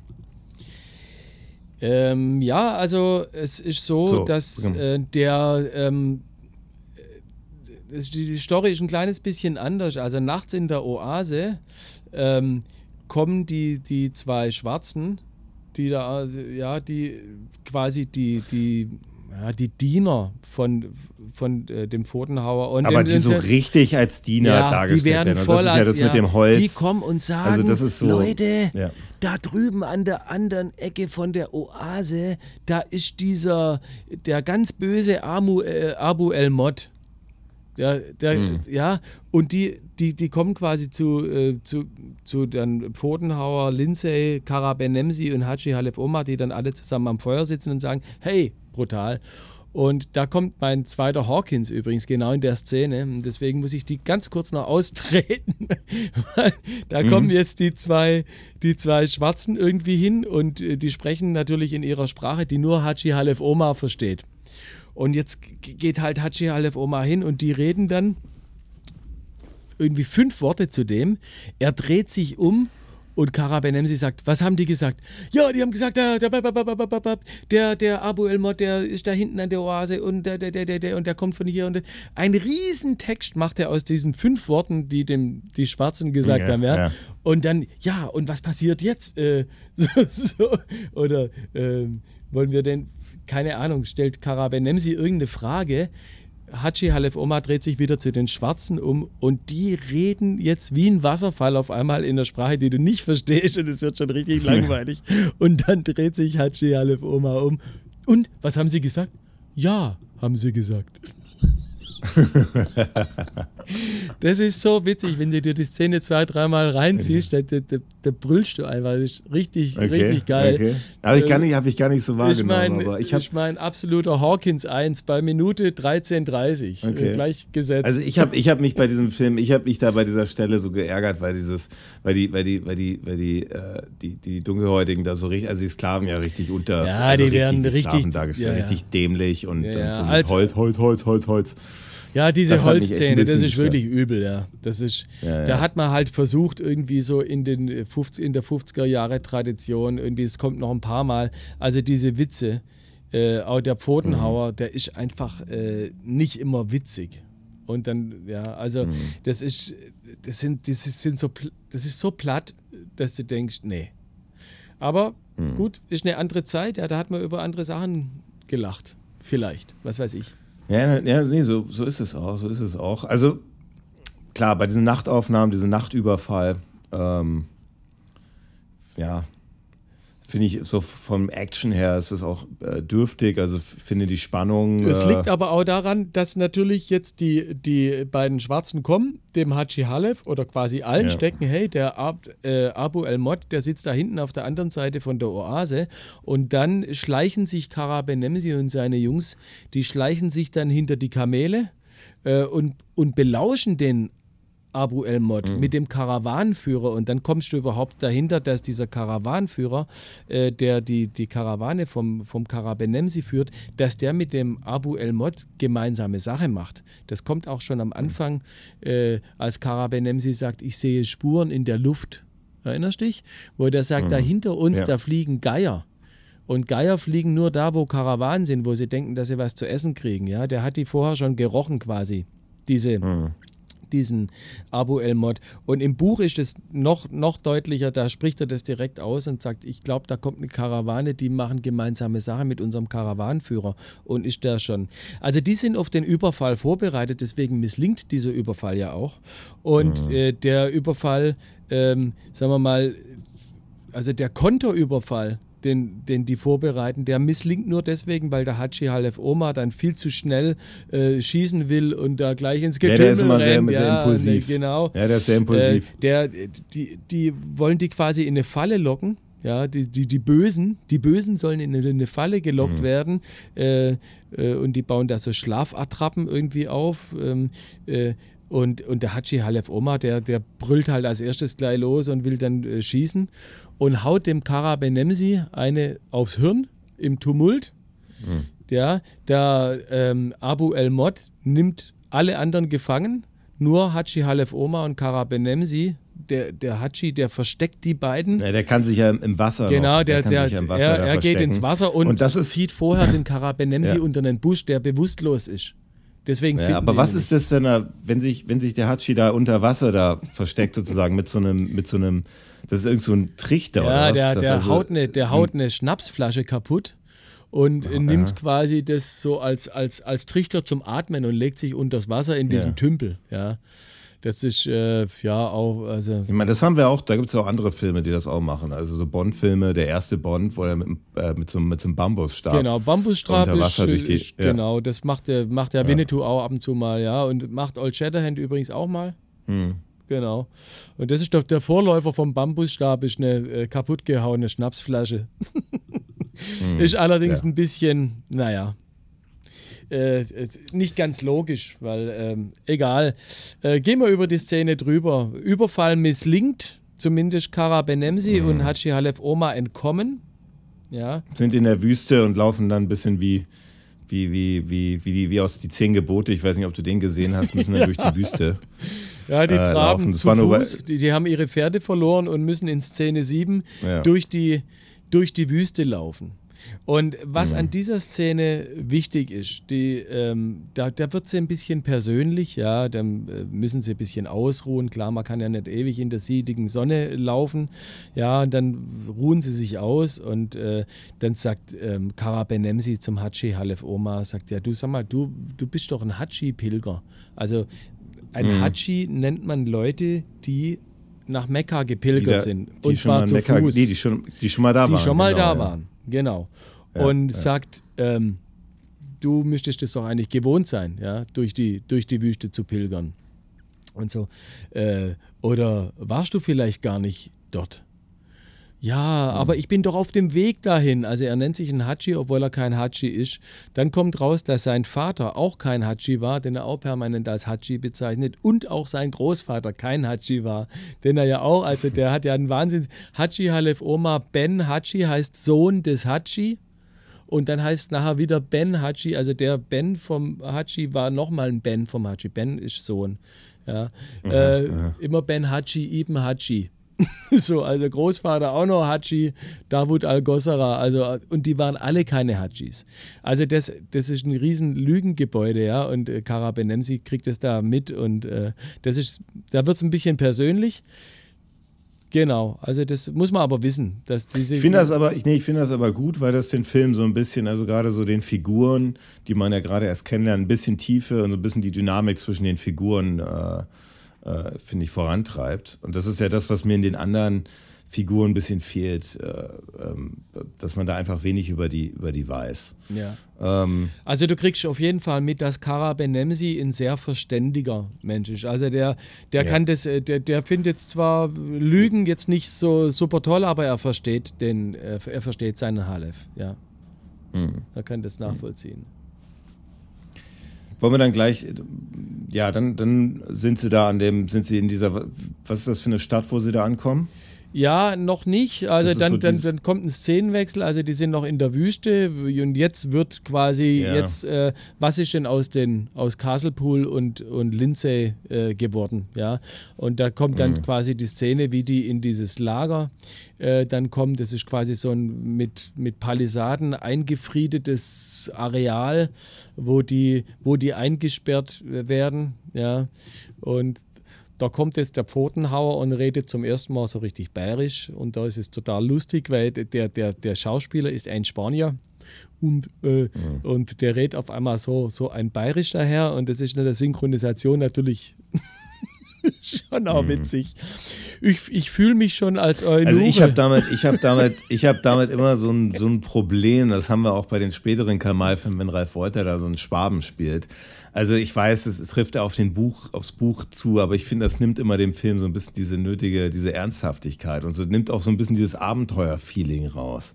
Also wenn wir da so harte, harte Dialekte da plötzlich hören. Also mich, mich stört, mich, ich finde das immer, ich finde das auch irgendwie so. Man muss sich, wenig, man muss sich dran gewöhnen. Also wenn. So ein überzogen, so überzogen. Also irgendwie. lass uns doch also mal insgesamt alle Karl May-Filme und auch alle Karl May-Bücher haben komische Figuren auf jeden Fall drin. Klar, und zwar ja, ja. massig.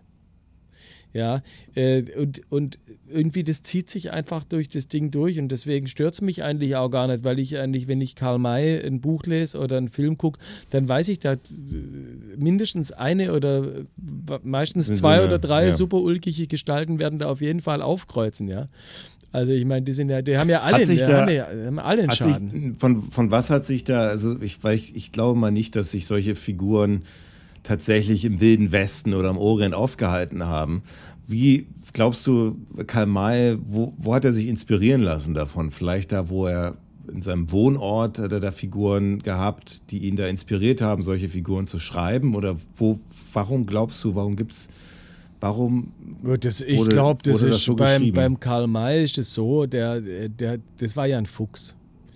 Also ja. wenn man ganz kurz, ähm, er hat ja eine ganze Zeit lang gebraucht, bis er bemerkt hat, dass man vom Schreiben irgendwie äh, leben kann. Und das, er kam dann auch äh, zur richtigen Zeit. Ich werde da später irgendwann mal drauf eingehen.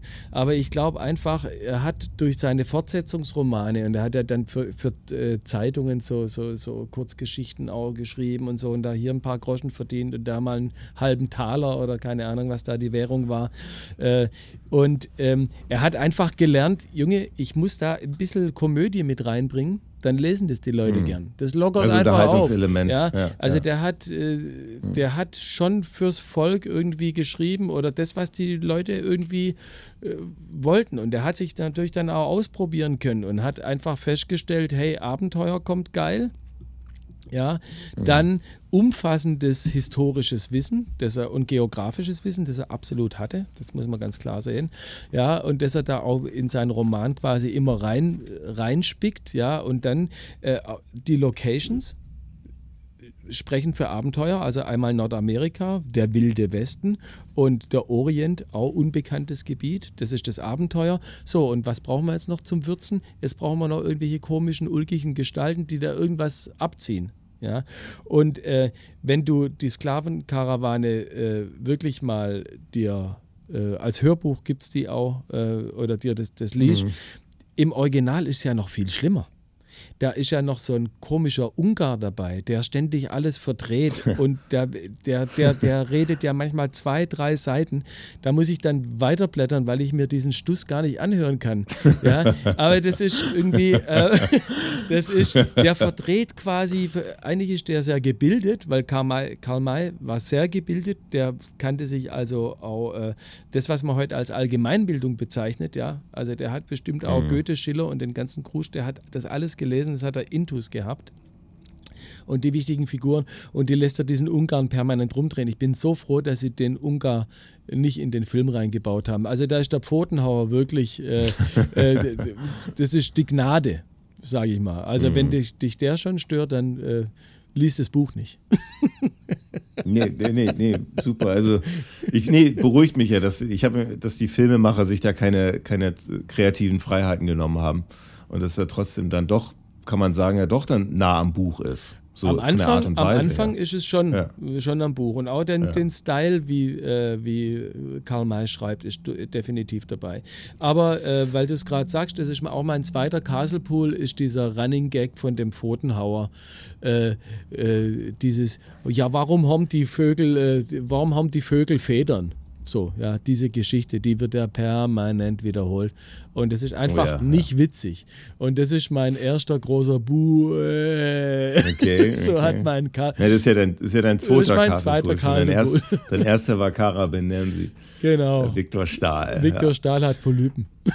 Dann lass uns, dann lass uns mal, lass uns äh, mal weitermachen. Ähm, also die sind also im Lager, ähm, einfach damit man weiß, dass die aufgeräumt sind. Und dann äh, geht es äh, in Szene 8 weiter. Die haben äh, Halef und Kara Benemsi haben es durch die Wüste geschafft. Da willst du jetzt rein, in welcher Stadt sind die da? Hast du und da, gefragt. ja, die sind genau und da und da genau Kara Benemsi, der legt sich da ein bisschen ab, der entspannt da ein bisschen und irgendwie hat sich dann relativ schnell in diesem Dorf auch rumgesprochen, dass Kara Benemsi ja durchaus äh, ein Arzt ist, ja. Mhm. Und dann will dann dieser eine der Assistent äh, von diesem von diesem was ist das? Murat Ibrahim? Ja, Murat Ibrahim. So ein, so ein Reicher, der, genau, der hat, der will sich, der braucht irgendwie einen Arzt und dann kommt der Assistent dahin gelaufen und, und versucht dann mit Karabenemsi zu reden, aber der Georg Tumala. Äh, also ich, ich kläre das, dann, ich klär das mal auf. Der, ja. der Murat Ibrahim, äh, also wir befinden uns im Orient, äh, sagen wir mal im nördlichen Sudan so ungefähr. Äh, da hat das ähm, Osmanische Reich noch einigermaßen funktioniert und die, sagen wir mal, die Kolonialherrschaft, die wurde von Türken ausgeübt, aber ähm, lokal gab es halt immer Stammesfürsten, die über, über ganze Regionen äh, trotzdem befehligt haben. Also es war so ein, so ein ja, also die sind miteinander irgendwie klargekommen, weil die Türken, die konnten das ganze Land gar nicht kontrollieren. Die konnten im Endeffekt nur äh, immer den Flüssen entlang, da wo man halt irgendwie äh, Stationen hinbauen kann, aber das Hinterland konnten die gar nicht kontrollieren. Haben sie, haben sie nicht mal auf der arabischen Halbinsel geschafft, ja. Äh, wo sich dann auch nachher später das Königreich der Sauds irgendwie dann äh, installiert hat. Das ist eine ganz andere Geschichte, aber ist dasselbe Prinzip. Die Türken oder das, die Osmanen haben es eigentlich nur geschafft, äh, dort sich zu installieren, wo Handelswege und, und, und, und Verkehrswege waren. Und dieser äh, Murat Ibrahim ist quasi ein Stammesfürst, der über dieses ganze Gebiet da als, als, als Stammesfürst herrscht und auch sehr mächtig ist und auch diesen Sklavenhändler quasi unter seiner Kontrolle hat.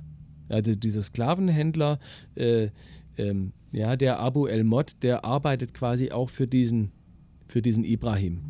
Und das kommt vorher auch schon ja, raus. Die sind ja. nämlich äh, in dieser Wüste, äh, wo sie belauscht werden, ist der auch schon dabei. Mhm. Ja.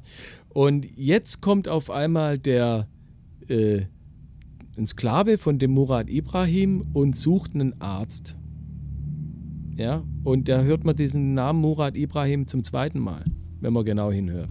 Ja, den hat man mhm. vorher schon mhm. mal gehört, ja. Und ähm, dann äh, passt der Halef, passt auf seinen Chef auf, steht quasi vor der Hütte, wo sie drin sind. Und, ähm, und der, der Sklave vom, äh, vom Murat Ibrahim, der will zum Kara Benemsi vorgelassen werden. Und der Halef, der sagt dann, nee, nee, nee, ja, ein bisschen, ja, ja. machen wir halblang. Also erstmal hier Backschisch auf die Hand, ja. Und das ist. Und dann haben wir so einen Schatten, sieht man dann, wie er diese Geldübergabe da macht. Ja, das und so. ist einfach und genial. Ist, äh, und vor allem, wie ja. der Halef das macht, der wird echt, ja, nicht einen Piaster. Wenn du mir aber zwei gibst, bin ich noch lange nicht beruhigt. Wenn du mir aber fünf Piaster gibst, erweise ich dir die Gnade, dir mitzuteilen, dass zehn Piaster mir eine wahre Ruhe verschaffen würden. so macht er das, ja. So, und dann kassiert er, was, 10 Piaster ist viel zu viel und so. Und dann kriegt er erstmal mit der, mit der Jagdpeitsche paar drauf, der, der Sklave, ja, äh, liefert dann die 10 Piaster ab und dann kommt Halef mhm. rein und sagt, äh, Sidi, ähm, ja, Halef, also du hast den ja wieder abgewimmelt da, den, den Junge. Äh, und dann sagt er, nein, ich habe dir nur die 10 Piaster abgenommen und du hast jetzt einen Job als Arzt, also komm mit, wir gehen jetzt in den Palast von dem Murat mhm. Ibrahim. Mm, ja. Geile ja, Szene, ist, absolut geile ist, Szene. Nee, das ist, das ist tatsächlich auch eine gute Szene. Nur, mir ist aufgefallen, ich versuche ja immer so, so, so, technisch und so zu gucken, die Kamera wackelt Furchtbar. so an einigen Stellen da. Und, und auch die und Beleuchtung, also die ist grausam. Als ob, da, als, als ob man die Kamera nicht anständig auf ein Stativ gestellt hat, ob da irgendwie so ein Wind durchgefegt hat, der so die Kamera so ganz leicht, jeder kennt das ja, der vielleicht mal sein iPhone irgendwo aufgestellt hat, um da was zu drehen. keinen Blasen. So, so, da kommt ein leichter Wind nur an und das sieht man sofort im Bild. Also technisch ist es völlig, völlig daneben, ja. Also man sieht, da ja. draußen äh, haben sie richtig Alarm gemacht mit Sonne und so, das ist, also draußen gibt Sonne, aber wenn du mal schaust, die Schatten, die fallen immer an die Wand neben das Fenster. Wie, wie geht das? Hm. Also, das geht nicht, weißt du, so richtig harte Schatten. Also das ist von der Beleuchtung, ich weiß nicht, diese, diese Szene technisch haben, ja, durchgehen haben lassen. Aber inhaltlich ist die witzig, sehr witzig, ja. Ja, inhaltlich ist die witzig, aber insgesamt, also das ist mein dritter Casepool, jetzt bin ich schon am Ende mit den Casepools, aber es ist so ein bisschen die Technik. Also die Kameraführung bis hierhin oder auch durch den gesamten Film, die ist jetzt nicht schlecht. Da gibt es durchaus schlechtere. Das sind eigentlich ziemlich ruhige Schwenks immer, ziemlich, ziemlich viele Standaufnahmen. Ähm, aber sonst relativ gute, einigermaßen ordentliche Schwenks. Jetzt nichts, äh, irgendwas, irgendwas, was jetzt auffällt, bis auf eben, wo ich sagte, so diese, so, so, so, Kamer so wackelnde Kameras. Also ich habe den Film zuerst auf YouTube gesehen, habe ich noch gedacht, das liegt irgendwie an YouTube, an irgendwie diesem, diesem Ding. Und dann haben wir uns die nochmal auf DVD angeschaut. Und selbst da haben, hat das gewackelt. Also es muss tatsächlich im Film dann was gewesen sein. Ja. Also mit der, mit der Kamera, die dann gewackelt hat. Ah, wahrscheinlich auch am Ende eine Budgetfrage. Das, ist, das ist der Castle Pool, die wackelnde Kamera? Nee, die Technik insgesamt. Also, so wie wir gerade gesagt haben. Also, so ein bisschen. Also, diese, Beleuchtung finde ich streckenweise unterirdisch. Beleuchtung ist wirklich. Also, Beleuchtung, die, die, ja, das liegt daran, dass man Studioaufnahmen sehr oft gewählt hat. Und da war einfach, das hat man in Spanien ja gedreht da war natürlich der Standard auch ein anderes. Das war natürlich günstiger da, aber da war vielleicht der Standard auch ein bisschen anders als damals in den deutschen ja, also Studios. Also, wenn die so, und da musste so, man halt, so da hatte man halt nicht. Als ob, als ob der Mond das beleuchtet, ja, dann kommt von unten links irgendwie Licht. Ja, das sind so mhm, Sachen, die, mhm. die, äh, die, die reißen mich da ein bisschen äh, aus dem Filmgenuss, muss ich ganz ehrlich sagen. Wenn, wenn, wenn okay. das so deutlich ja. ist, ja, und dann äh, siehst du auf einmal, haben sie da überall solche Palmen hingestellt, ja, und die sind auf einmal von der Unterseite beleuchtet. Da denkst du, in der Nachtszene, Leute, liegen da unten Glühwürmchen oder wer, wer, wer, ja. wer, wer macht Nee, sonst sieht man die ja nicht, sonst sieht man die ja nicht. Muss man ja irgendwie eine, eine Lösung finden. Aber dann lass uns mal, dann lass uns mal, damit wir auch, damit wir hier äh, mit, mit Schrott, äh, mit flotten Schrittes auch äh, äh, weiterkommen. Also jetzt, dann ist er, dann ist er auf dem Palast. Wir sehen nochmal eine kleine, so eine kleine Aufnahme, wie er mit diesem Boot da rankommt. Ich finde, das ist so ein bisschen, äh, bekommt ein bisschen Abenteueratmosphäre auf, wie er da an dem Eingang steht von diesem Palast.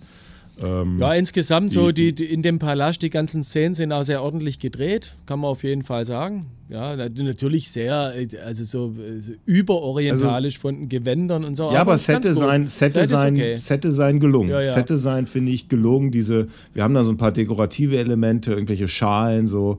Ich finde auch die, ich finde, ich finde die, die, die, die Kostüme finde ich gut gewählt. Also, also jetzt sind wir, da sehen wir, ich finde das alles so, so viel Seide sehen wir. Ja. Ähm, ich finde auch, also ich finde da diese, diesen Kontrast zwischen diesem, na, was ist das, was Kara Benemsi da also trägt? Also die so Lo Lo Location tut, ja. Ja gut, er hat ja eher nee, so einen nee, Abend. Nee, nee, auch diese, die, auch die, auch die, auch die Gardinen und so, ich finde das alles, ich finde diese viel, viel Rot sehen wir. Das ist ja irgendwie so eine Farbe des Orients, weiß ich nicht. So rot, ja, so, eine, so ein den, helles in, Rot. In den Gewändern, ja. Ja, ja genau. Also finde ich sehr, sehr gelungen. Also ich finde, da kommt eben auch so ein bisschen, da kommt so ein bisschen Abenteueratmosphäre rein. Ähm, auch wenn das nicht über die Musik, also ich finde Martin Böttcher, das, was er in den späteren äh, äh, Filmen schafft, äh, über, über, also da passt die Musik halt aufs Bild, auf irgendwelche tollen, tollen äh, Bilder. Und das schafft die Musik jetzt hier nicht. Das, diese Abenteueratmosphäre, die kommt rein über die Sets, finde ich. weniger über die Musik. Ähm, aber da kommen wir später nochmal weiter dazu. Da habe ich so ein paar. So ein paar also ich finde die. Musik insgesamt nicht, nicht so schlecht. Ich finde, die unterstützt es schon ganz, ganz okay so.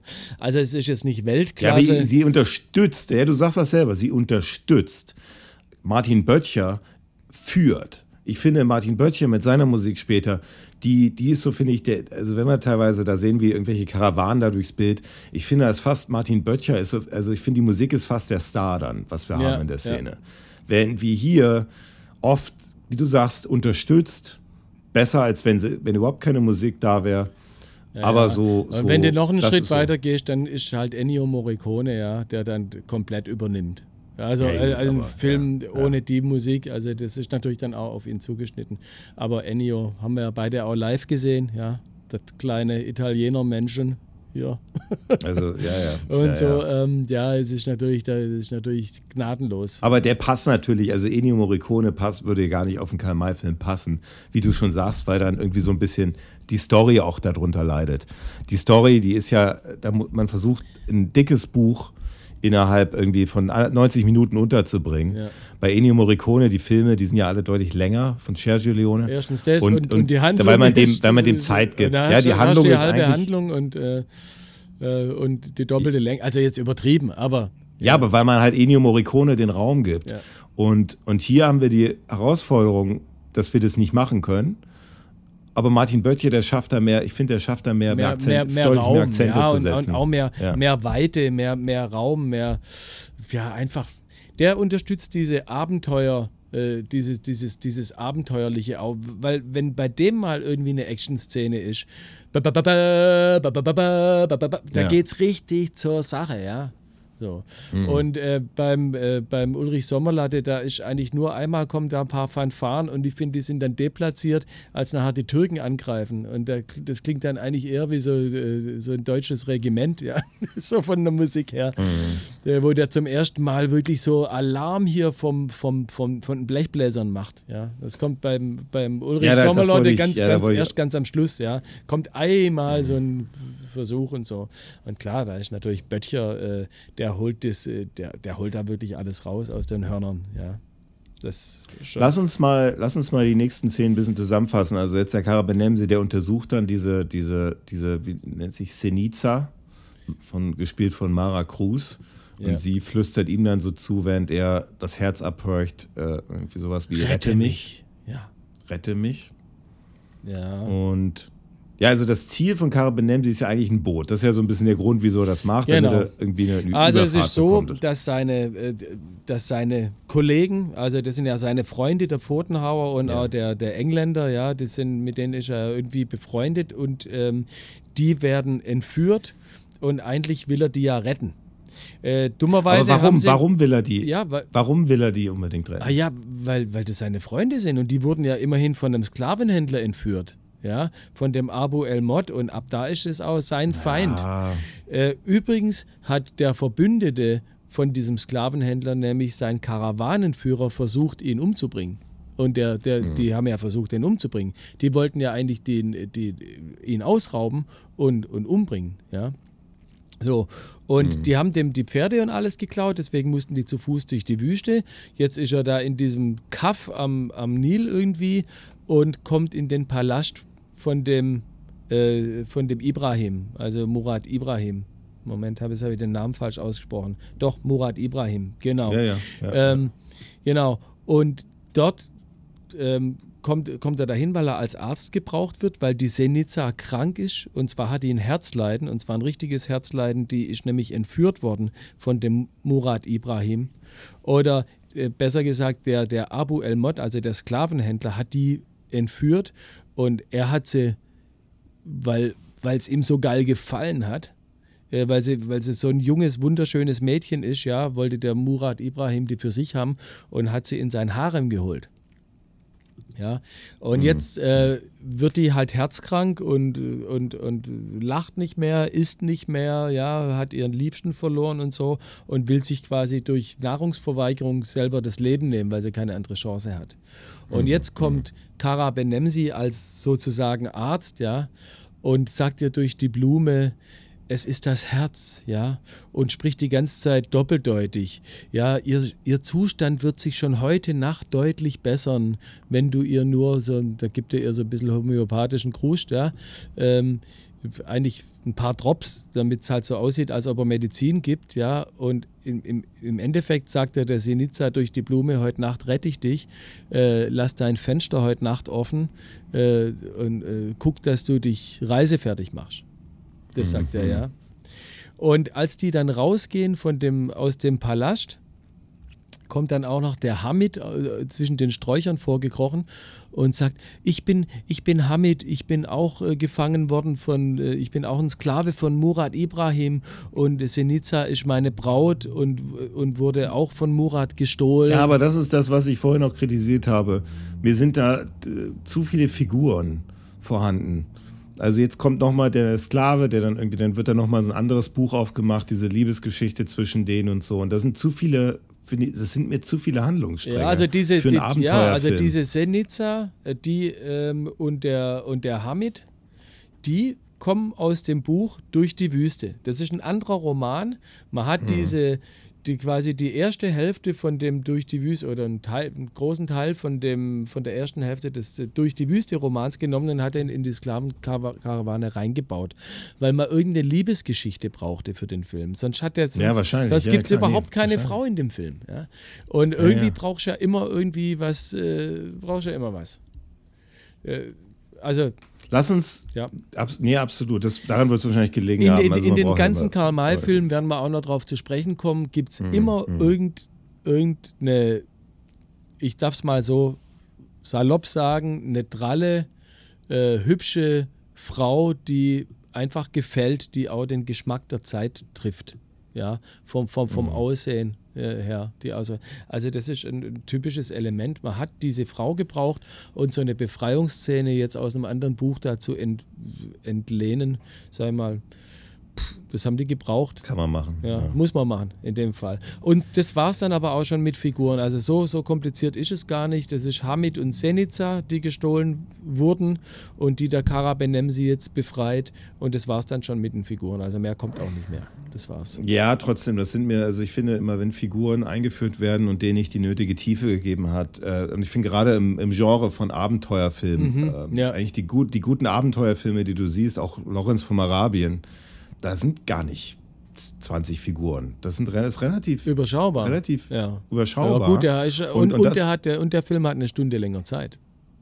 Ja, gut, klar, ja. Und deswegen, aber, aber ich verstehe auch die Herausforderung hier natürlich mit jetzt, mit dem, ne, was die so Filmemacher haben. Aber lass uns noch mal kurz zu der Befreiungsszene gehen.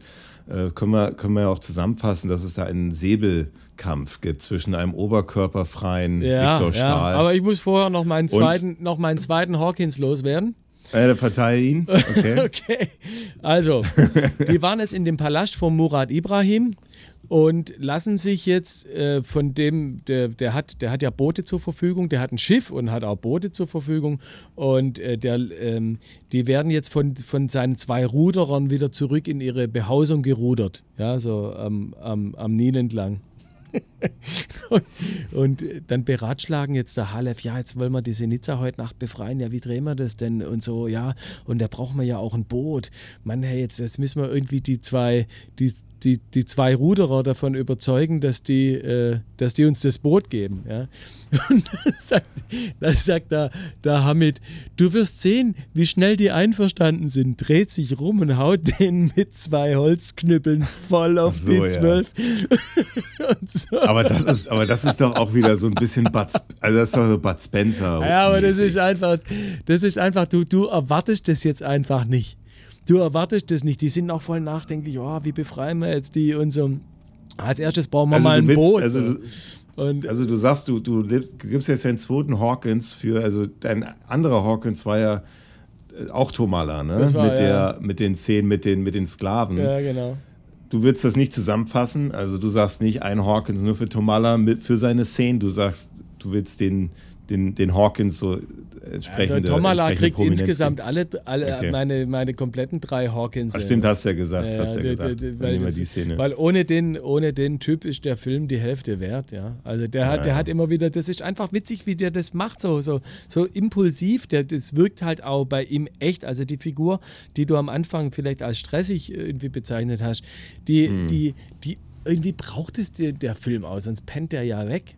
Äh, irgendwie auf die Dauer. Ja, weil, also vor allem, das ist ein bisschen, also was er gut schafft, äh, ist so ein bisschen äh, Authentizität, also ja. so ein bisschen dieses Authentische. Und das hat diese Szene mit dem oberkörperfreien Viktor Stahl, ist, der mit dem Murat, die, sehr gut. Ja. die wirkt, nee, die gefällt mir gar nicht. Echt? Also die wirkt, also, also die wirkt so, als ob der Viktor Stahl irgendwie nicht genügend Unterricht genommen hat im Säbelkampf. Also es gibt viel zu viele Schnitte. Okay. Und diese Schnitte nur dadurch, dass man eben versucht hat, diesen, äh, diese, diese, diesen Lag-Off weil er, weil, weil er, konnte, also man sieht richtig statisch, so kämpfst du doch nicht mit dem Säbel. Mhm. Also so mhm. wie er diese Handbewegung, die er macht, mhm. so, so 90 Grad nach unten, so kämpfst du nicht mit dem Säbel.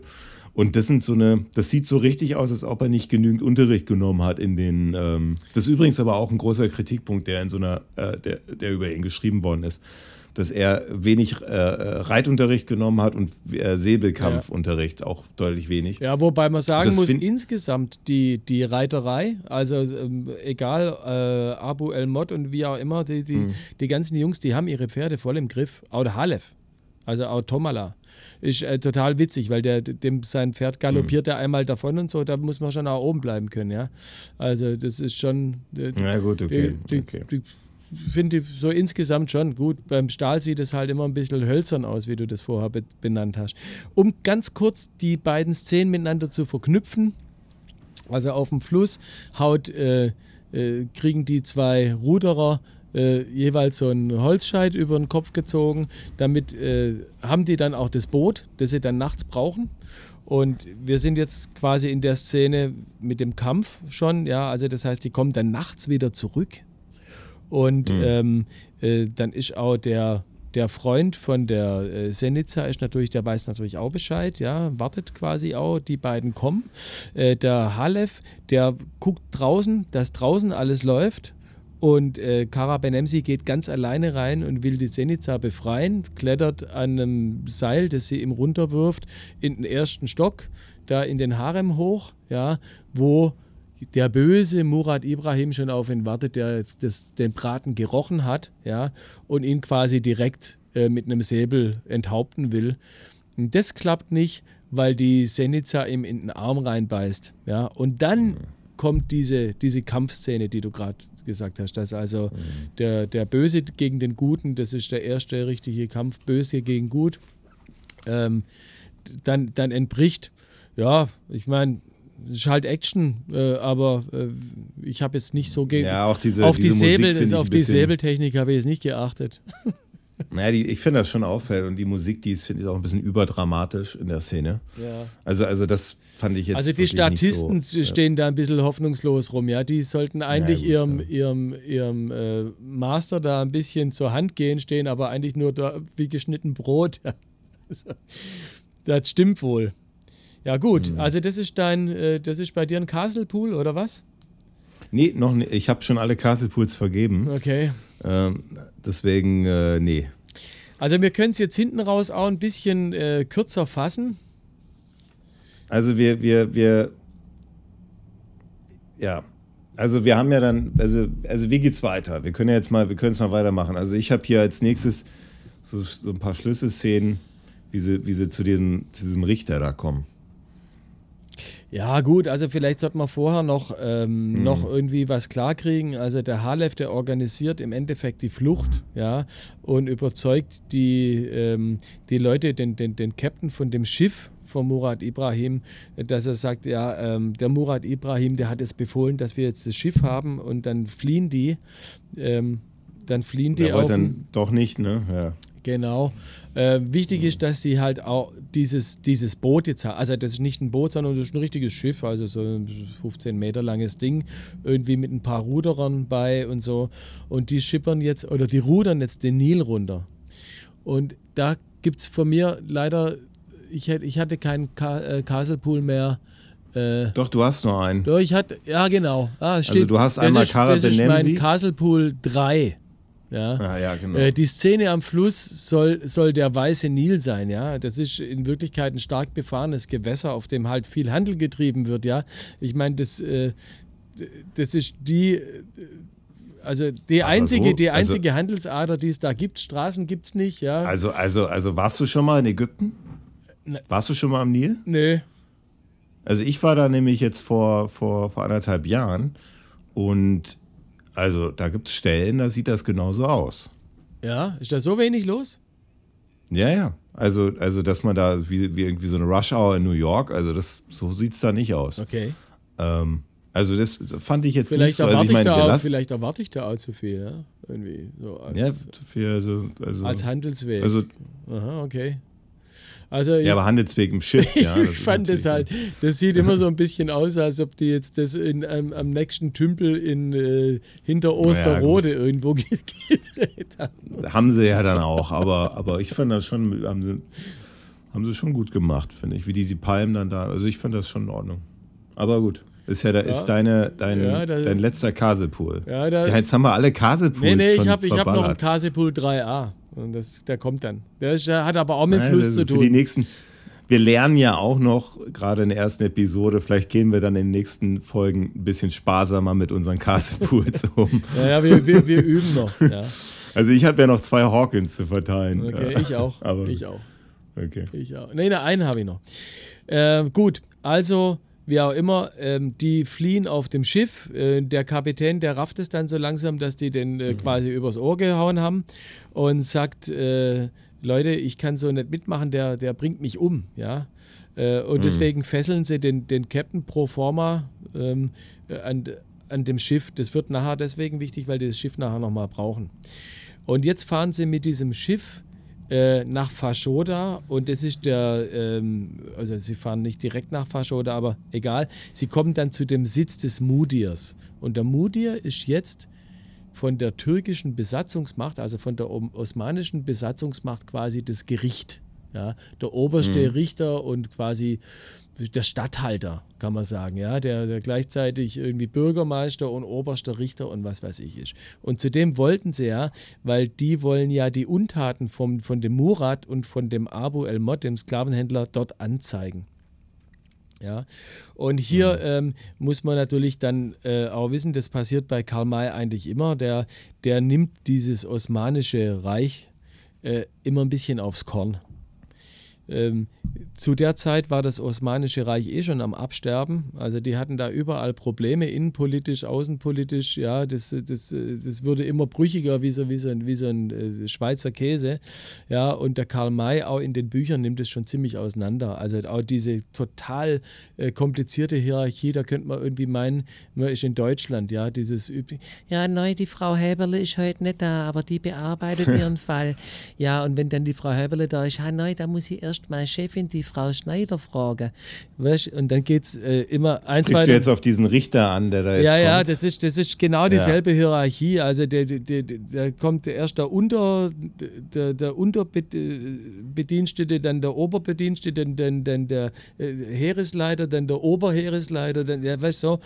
Und Also ich, so ist das, der Karl May, der tritt Ja, es total das, aus. Ja. ja. Und, und hier ist dann halt der, der Bimbachi, der da so ein bisschen als, als Idiot dargestellt wird, das ist quasi der Vertreter von dem, von dem großen Mudir, ja. Und alle drunter, die werden als Deppen dargestellt, ja. Die quasi aber ist das nicht auch wieder so ein bisschen, also mir, ich werde mit diesem, mit dieser Art Klamauk aus diesem Film nicht so warm. Also vor allem, das zeigt sich auch an dieser Figur. Der ist ja auch ein bisschen dicker. Der Bimbachi, Und raucht dann da ja, ja. Shisha, genau. Und dann, und dann lässt er da irgendwie, also spricht komisch und soll dann irgendwie witzig. Ich fand Also das es ist einfach- dann lächerlich ein bisschen. Guck mal, du, okay, was passiert, wenn so ein System, das hat sich ja dann irgendwann auch relativ schnell überholt, ja, das Osmanische Reich, das bricht ja dann auch zusammen, genau wegen solchen Sachen, weil dieses sich dann halt irgendwie überverwaltet. Und wenn das dann auch noch so weit vom Zentrum Konstantinopel, das wurde ja zentral regiert, wenn das dann noch so weit weg ist wie Nordsudan, das, ist, das sind äh, wochenlange Reisen dahin.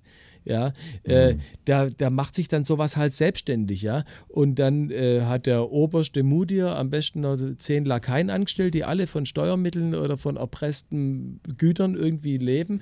Ja, das ist quasi ein Verbrecherregime, das sich da quasi hochzieht, das von der, von, von der einfachen Bevölkerung, äh, weil sie halt die militärische Macht haben, irgendwie sich da fett durchfressen können. Mhm. Und das mhm. gibt halt irgendwann so eine Dekadenz hin. Und diese Figur des Bimbachi, der, dieser, der da so fett da liegt, ja, dick ist und Pfeife raucht und ja auch fünf Frauen für sich tanzen lässt, ja, die gar nicht tanzen können. Nebenbei ist auch eine echt ein Minus. die können überhaupt, das ist überhaupt kein Bauchtanz, keine Ahnung, was es ist, aber Bauchtanz ist nicht. Ja, ähm, klar, dieser Bimbachi, der, der, der, der verkörpert so dieses dekad, dekadente, in die Jahre gekommene äh, Regime. Ja. Okay, okay. Also ich finde, ich finde, deswegen machen wir auch diesen Podcast ich glaube nämlich eine Menge Leute, eine Menge Zuhörer, die wir auch haben, die, die wissen diese Dinge gar nicht. Und du, äh, du erklärst gerade auch viel. Ja, das, ich finde, das und muss man. Ich hoffe, ich hoffe natürlich, dass du das, dass du das alles nicht reininterpretierst. Ha, äh, sondern dass also weil, weil wenn das tatsächlich alles so stimmt, dann kann man ja durchaus ein Hawkins verteilen, wenn sich die Filmemacher, wenn sich die Filmemacher, so wie du es gerade erklärst, dieses System dahinter beschreibst, dieses System, was quasi durch eine Figur dargestellt wird, ist das ja eigentlich Hawkins würdig. Also ernsthaft, weil da haben die sich ja wirklich Gedanken dann darüber gemacht, wie man so, eine, so ein System in so einer Figur äh, quasi repräsentiert.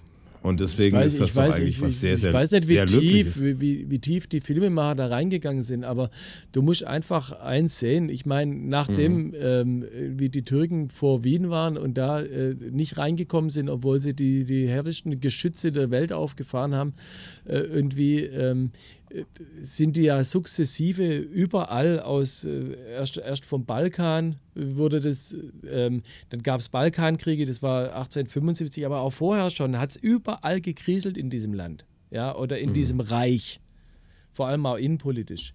Ähm, und das kam natürlich klar. Irgendwann wird so ein Reich halt dekadent. Und ich finde schon, dass das da einfach so dargestellt ist. So interpretiere ich das auf jeden Fall. Aber das hat bestimmt einen, einen Realitätsbezug. Also ganz sicher. Und die Araber, und jetzt kommen wir ein bisschen zum Selbstverständnis überhaupt von den Arabern.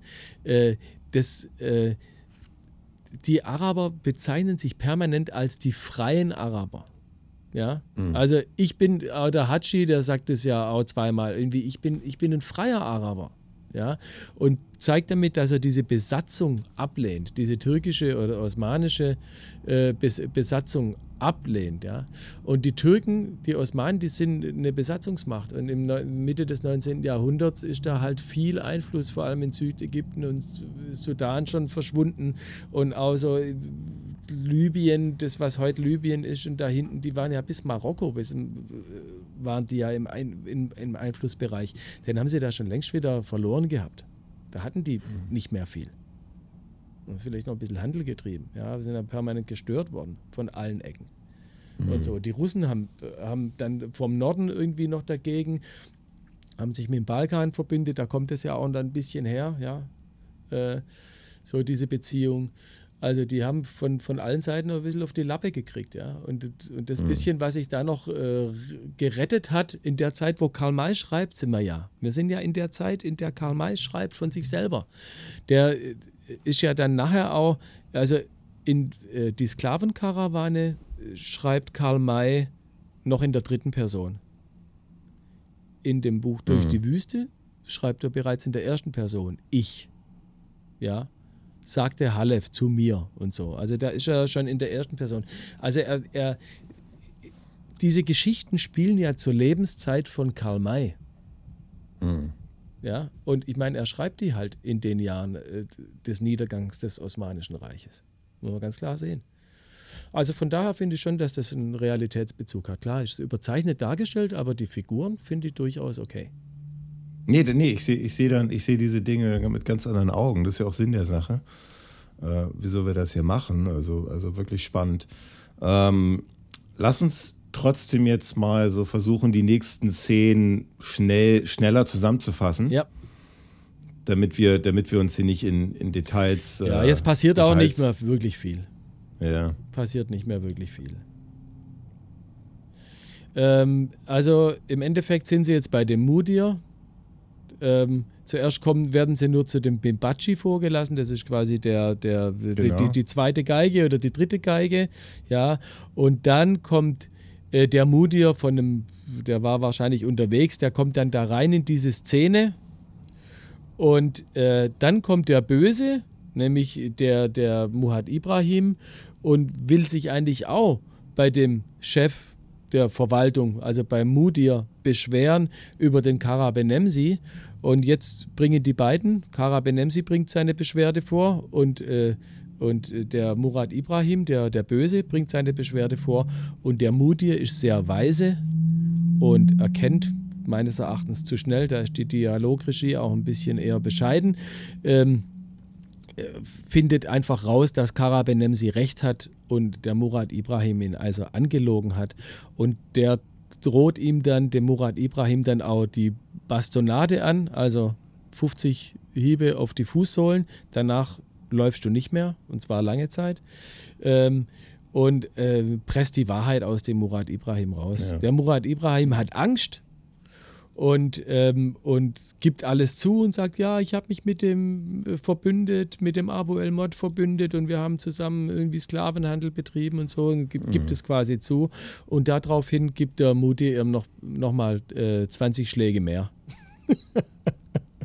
Wobei ich jetzt bei dem Mudir finde, dass da, und das ist mein nächster Hawkins, ich finde, die, die, das haben wir vorhin noch kurz angesprochen, ich finde die, die Wahl der Schauspieler auf die Rollen ganz gelungen und ich finde, der Ja. Moody, der ist durchaus, durchaus authentisch besetzt worden. Ich finde, das ist äh, gute Arbeit, die der, äh, ich glaube, das ist ein Spanier auch. Ja, definitiv. ja, ja, das Antonio- Casting, ist, Antonio das Casting Casas, ist top, ja. ja.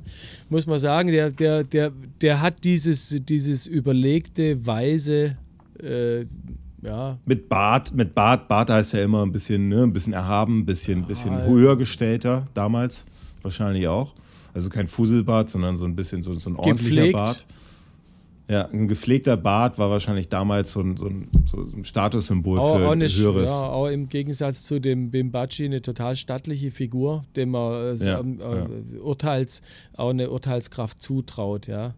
Ähm, ähm, was der Mudir, und das, das muss ich kurz noch sagen, in dieser Szene halt macht, er presst aus dem bösen Murat Ibrahim die Wahrheit raus und verspricht ihm dafür, ihn dafür freizulassen, wenn er ihm die Wahrheit sagt. Dann sagt der Murat Ibrahim die Wahrheit und er hält sich nicht an seine Zusagen, ja. sondern lässt ihn trotzdem auspeitschen. Und Murat Ibrahim stirbt bei der Bastonade, also er stirbt beim Auspeitschen. Wo man so ein bisschen Vertrauen dann in diese Figur, die am Anfang ja doch dann so ein bisschen Ja. als so neutrale, Das neutrale Vertrauens, Vertrauensfigur wahrnimmt, verliert man dann so als Zu- Zuschauer so ein bisschen Ja, Vertrauen und das verstärkt der leider. Benemsi ja. noch, indem er das wirklich bemängelt Ja. und sagt, ähm, äh, aus seiner deutschen Tugendhaftigkeit heraus, ja, Äh, die der Karl Mayer immer in seinem Roman immer total, diese deutsche Tugendhaftigkeit ist ja für ihn total wichtig. Karl- Also Lex, Le, Karl äh, Chatterhand, das ist ja äh, Die das ist Tugendhaftigkeit ja, in der, Person, Als ja. Deutscher geht es ja gar nicht mehr. ja, ja. Also pünktlich, Und, und so ist Kara Benemsi auch, ja. gebildet. So, ja, genau, Und, und der bemängelt es selbst bei dem Mudir, also dem obersten Chef da von, von, von der Verwaltung und sagt, da bin ich Mhm. nicht einverstanden mit dem, wie du das machst. Ja? Und der Mudir ist aber sehr weise und sagt, ja gut, das mag daran liegen, dass du das anders äh, siehst wie ich, ähm, weil du halt einen, einen, deinen Christengott hast und wir haben den und wir beten zu Allah. Ja? Und äh, da kommt dann wieder Karl May und sagt, wir beten alle zu demselben Gott, nur nennen wir ihn anders. Ja, ja, genau. Ja? Das kommt bei Karl May permanent. Ja? Kommt permanent. Also Äh, eigentlich, ja, ein, ein, ein Friedensstifter. Ja, eigentlich jemand, sieht der, sie- er der zusammenführt, zusammenführt, statt zu spalten. In seinen Romanen so versucht er auch permanent ein Verständnis für andere Auffassungen und ein Verständnis für andere Nationen und Völker äh, Ja, in ja. die Welt zu tragen. Also das sieht er schon so als seine äh, als eine Herausforderung für sich an. Und vor allem, wenn man so, deswegen sind diese Figuren, diese Carabenemsi oder Chatterhand auch so, sind sehr deutsch. Also ich, ich bin ja selber Auswanderer und äh, man sagt immer, wenn man äh, woanders ist, man wird noch sogar noch deutscher. Ne? Mhm. Man passt sich nicht an, sondern man wird sogar noch deutscher als oder noch, man, man, man, man, man passt sich immer noch mehr an seine eigen, an seine Kultur an, die man, die man so mitbringt. Ja. Und eigentlich ist so ein. Ist das bei dir so auch so? Das was kalt, ja, was, ja klar. Weil, weil also man, wenn da jemand zwei Minuten zu spät kommt, oder, ne? So, und, und ich glaube, das macht Kamal ganz gut, wenn man auswandert. Das ist so ein bisschen dieses, man reflektiert auch viel mehr so ein bisschen, weil man, man, mehr, man erkennt natürlich auch viel mehr äh, ja, äh, ja. Abarten oder so von anderen Menschen. Und das macht, jetzt haben wir einen Deutschen im Orient, einen Deutschen im Wilden Westen. Wir haben ja ganz viele so eine, so eine Momente. also ich kenne ne, kenn, kenn, kenn Deutsche in Los Angeles natürlich einige. ja. äh, äh, und äh, das ist so tatsächlich, dass die halt dann äh, in, in die deutschen Läden die gehen und, und Fahrseife kaufen, ja. ja. So, ja, also die, die passen bleiben, sich sonst schon an, die integrieren sich schon, aber so ein paar Sachen, ja, und zum Geburtstag äh, gibt es dann Seitenwürstchen und Kartoffelsalat. Nee, die Tugenden, ja. man passt sich an, man, man passt sich an, ja, man, ja. ja. klar, man isst, man isst vielleicht dann mal was, was da, aber die Tugenden, von denen wir gerade gesprochen haben, mhm, mhm. was so, ne, so, so Pünktlichkeit, äh, Ordentlichkeit, Ehrlichkeit, so Aufrichtigkeit, Ehrlichkeit, die Werte, die verstärken sich weil man eben so ein, so, ein, so ein Prozess der Reflexion, ich kann das auch nicht genau sagen, warum, aber ich stelle das bei mir fest. Mhm. Und das kann natürlich auch mit Karl May, der seine Figuren in solche fer fernen Welten schickt, ja. auch erreichen. Dass man da vielleicht als Leser äh, auch so zumindest ansatzweise vielleicht so einen Prozess also, äh, durchgeht. Äh, so gerade da, wo die Szene, die Szene, die wir jetzt gerade besprochen haben, wenn du wo ich finde das ein gutes Beispiel, die, wo, wo Kara Benemsi äh, ihn darauf hinweist auf dass das eigentlich nicht gut ist, was er da macht. Ja. Was ja gerade, ne, das kann gerade ein Ausdruck das, dessen sein. Und ich finde das, also es ist jetzt eine Interpretation, die wir machen. Ne? Ja, es ist eine, nicht, ja klar, aber das, dazu sind wir da. Äh, ja. Die Szene, ähm, also das war ein sehr wichtiger Hinweis, ja, den, den wir da haben. Und da kommen wir nachher nochmal drauf zurück, deswegen kann ich über den Punkt rüber, weil am Ende ändert sich das. In, in mhm. der allerletzten Szene. Ja. Ähm, die beiden gehen dann auseinander. Also die haben jetzt quasi den, der Murat Ibrahim ist quasi ausgeschaltet, ja. Und jetzt geht es nur noch um den äh, Abu El-Mod, der ja unterwegs ist in den Negerdorf. Ich nenne nenn wieder dieses Wort, weil das im Film immer so betitelt wird und auch im Buch ja, ja, ja, so betitelt wird, ja. Ähm, ähm, der ist ja quasi schon auf den Weg, um sich neue Sklaven zu besorgen. Ja, und hat die Freunde vom Kara Benemsi im Gepäck. Die hat er quasi dabei. Und jetzt nicht nur den, den Lindsay und den, den, den Pfotenhauer, äh, die er zurückgelassen hat im Lager ganz nebenbei, sondern jetzt hat er auch noch die Senica und, den, und, und ihren Typ dabei. Ja? Ähm, und der Kara Benemsi, der will seine Freunde befreien. Und der Mudir, der sagt so, und jetzt will ich aber den Abu El Mod mit ausschalten. Ja, jetzt habe ich den einen Bösewicht, jetzt will ich den anderen Bösewicht auch. Und der, der Mudir, der, der geht dann quasi mit Militär los. Der sammelt sein Militär und äh, will den Abu el-Mod fangen und der Kara Benemsi will seine Freunde befreien und sagt, okay, hier trennen sich unsere Wege und sagt, jeder mhm. muss den Weg gehen, den er für den richtigen hält. Und das ist quasi wieder auch dieser äh, Rückblick ja, auf, auf, auf, auf, diesen, auf, dies, auf, diesen Streit, ja, den sie ja. vorher oder auf die Auseinandersetzung, die sie vorher hatten. Genau. Und jetzt äh, schmieden die, äh, so jetzt, jetzt vergessen wir den Mudir wieder, der rückt jetzt ja. quasi so im Hintergrund. Das kriegen wir jetzt gar nicht mehr mit, von dem kriegen wir also erst ganz am dem Schluss. Kann man nichts, von dem kannst du keine Hilfe erwarten. Äh, ähm, du denkst, du weißt es jetzt nicht, ja? Und natürlich ja. kommt er ganz am Schluss dann wieder und äh, reißt, es, äh, reißt es rum, ja? Das Ruder, den brauchen wir nämlich dann schon am Schluss. Ist ja wie bei, den, wie bei Winnetou und den Apachen, die dann aus dem Nichts kommt, wenn Genau, dann kommen also irgendwann die Apachen oder kommt das Militär ja, ja. oder irgendwie. Ja, ja genau, kommt, so ein bisschen. so. eine, so, eine, höhere Instanz sozusagen. genau, so die dann aufräumt, ja, so. Ja. Um den Film natürlich dann auch zum Ende zu bringen. Ja, irgendwann muss er zu also. Ende sein. So, wir sind jetzt auch ein, eigentlich auf der Zielgeraden. Jetzt äh, habe ich mir jetzt. hingeschrieben: schnell ist ein Plan geschmiedet von Kara Benemsi und, äh, ja, und seinem Haji Ach, bei, Halef. Bei Winnetou, Winnetou immer kommen einfach die Apachen rein, dann ist das auch. Hat sich das also die müssen jetzt einen Plan schmieden, wie sie denn, äh, ja. wie sie ihre Freunde da befreien. Und äh, das, das Geile ist ja dann irgendwie, die waren zwar noch nie in diesem Dorf, Oma, ich habe es gerade vergessen, wie es heißt, in, in diesem, in diesem äh, Om, Ombala. Om, Ombala, ja, in diesem Dorf Ombala. waren sie zwar noch nicht, haben vom Hören sagen, irgendjemand hat schon mal, weiß schon mal, ah, das liegt in so einem Tal oder hinter so einem Tal, ja. Und mhm. Kara Benemsi macht quasi innerhalb von einer halben Minute in den Sand mit einem Stock eine Zeichnung und beschreibt jetzt den Plan. Und die stellen sich dann alle gleich strategisch so top auf. Das, verstehst du, das ist mhm. einfach so lächerlich. Das ist so, wie es mit Karten in Filmen irgendwie immer ist. Also Herr der Ringe, ein Riesending, ja. Äh, mhm. Und ähm, dann, wenn du eine Karte siehst, ja, dann wird, ist die Karte, die ist so undetailliert ja, von Gondor oder so. Das ist einfach nur Gondor. Also da brauchst du keine mhm. Karte, um da jemand was zu erklären, der sich da auskennt. Ja. Genauso sinnlos ist diese Karte, die da, da in den Sand zeichnet. Da macht im Endeffekt einen Kreis mit dem Strich durch. Toll. Ganz großartig. Ja. Aber jeder weiß, was er zu tun hat. Das ist genial. ist ja auch der Kara mhm. Und jetzt machen die sich quasi auf den Weg, um ihre Freunde zu befreien, weil die haben jetzt einen geilen Schlachtplan. Das ist so ein Ding, das dauert 30 Sekunden. Also wir haben natürlich davor noch mal ein bisschen ein paar Aufnahmen. Also, also ich würde jetzt gar nicht weit zurückgehen, aber davor noch mal, ähm, in dem die, die, die Freunde mit denen mit äh, noch, mal, noch mal überfallen werden auf dem Boot. Oder irre ich mich da? Oder komme ja, ich gerade zusammen? Ja, habe ich die. Es kann nicht sein, dass ich die ausgelassen habe. Doch, Flucht aus dem. Ja, na klar. Ja.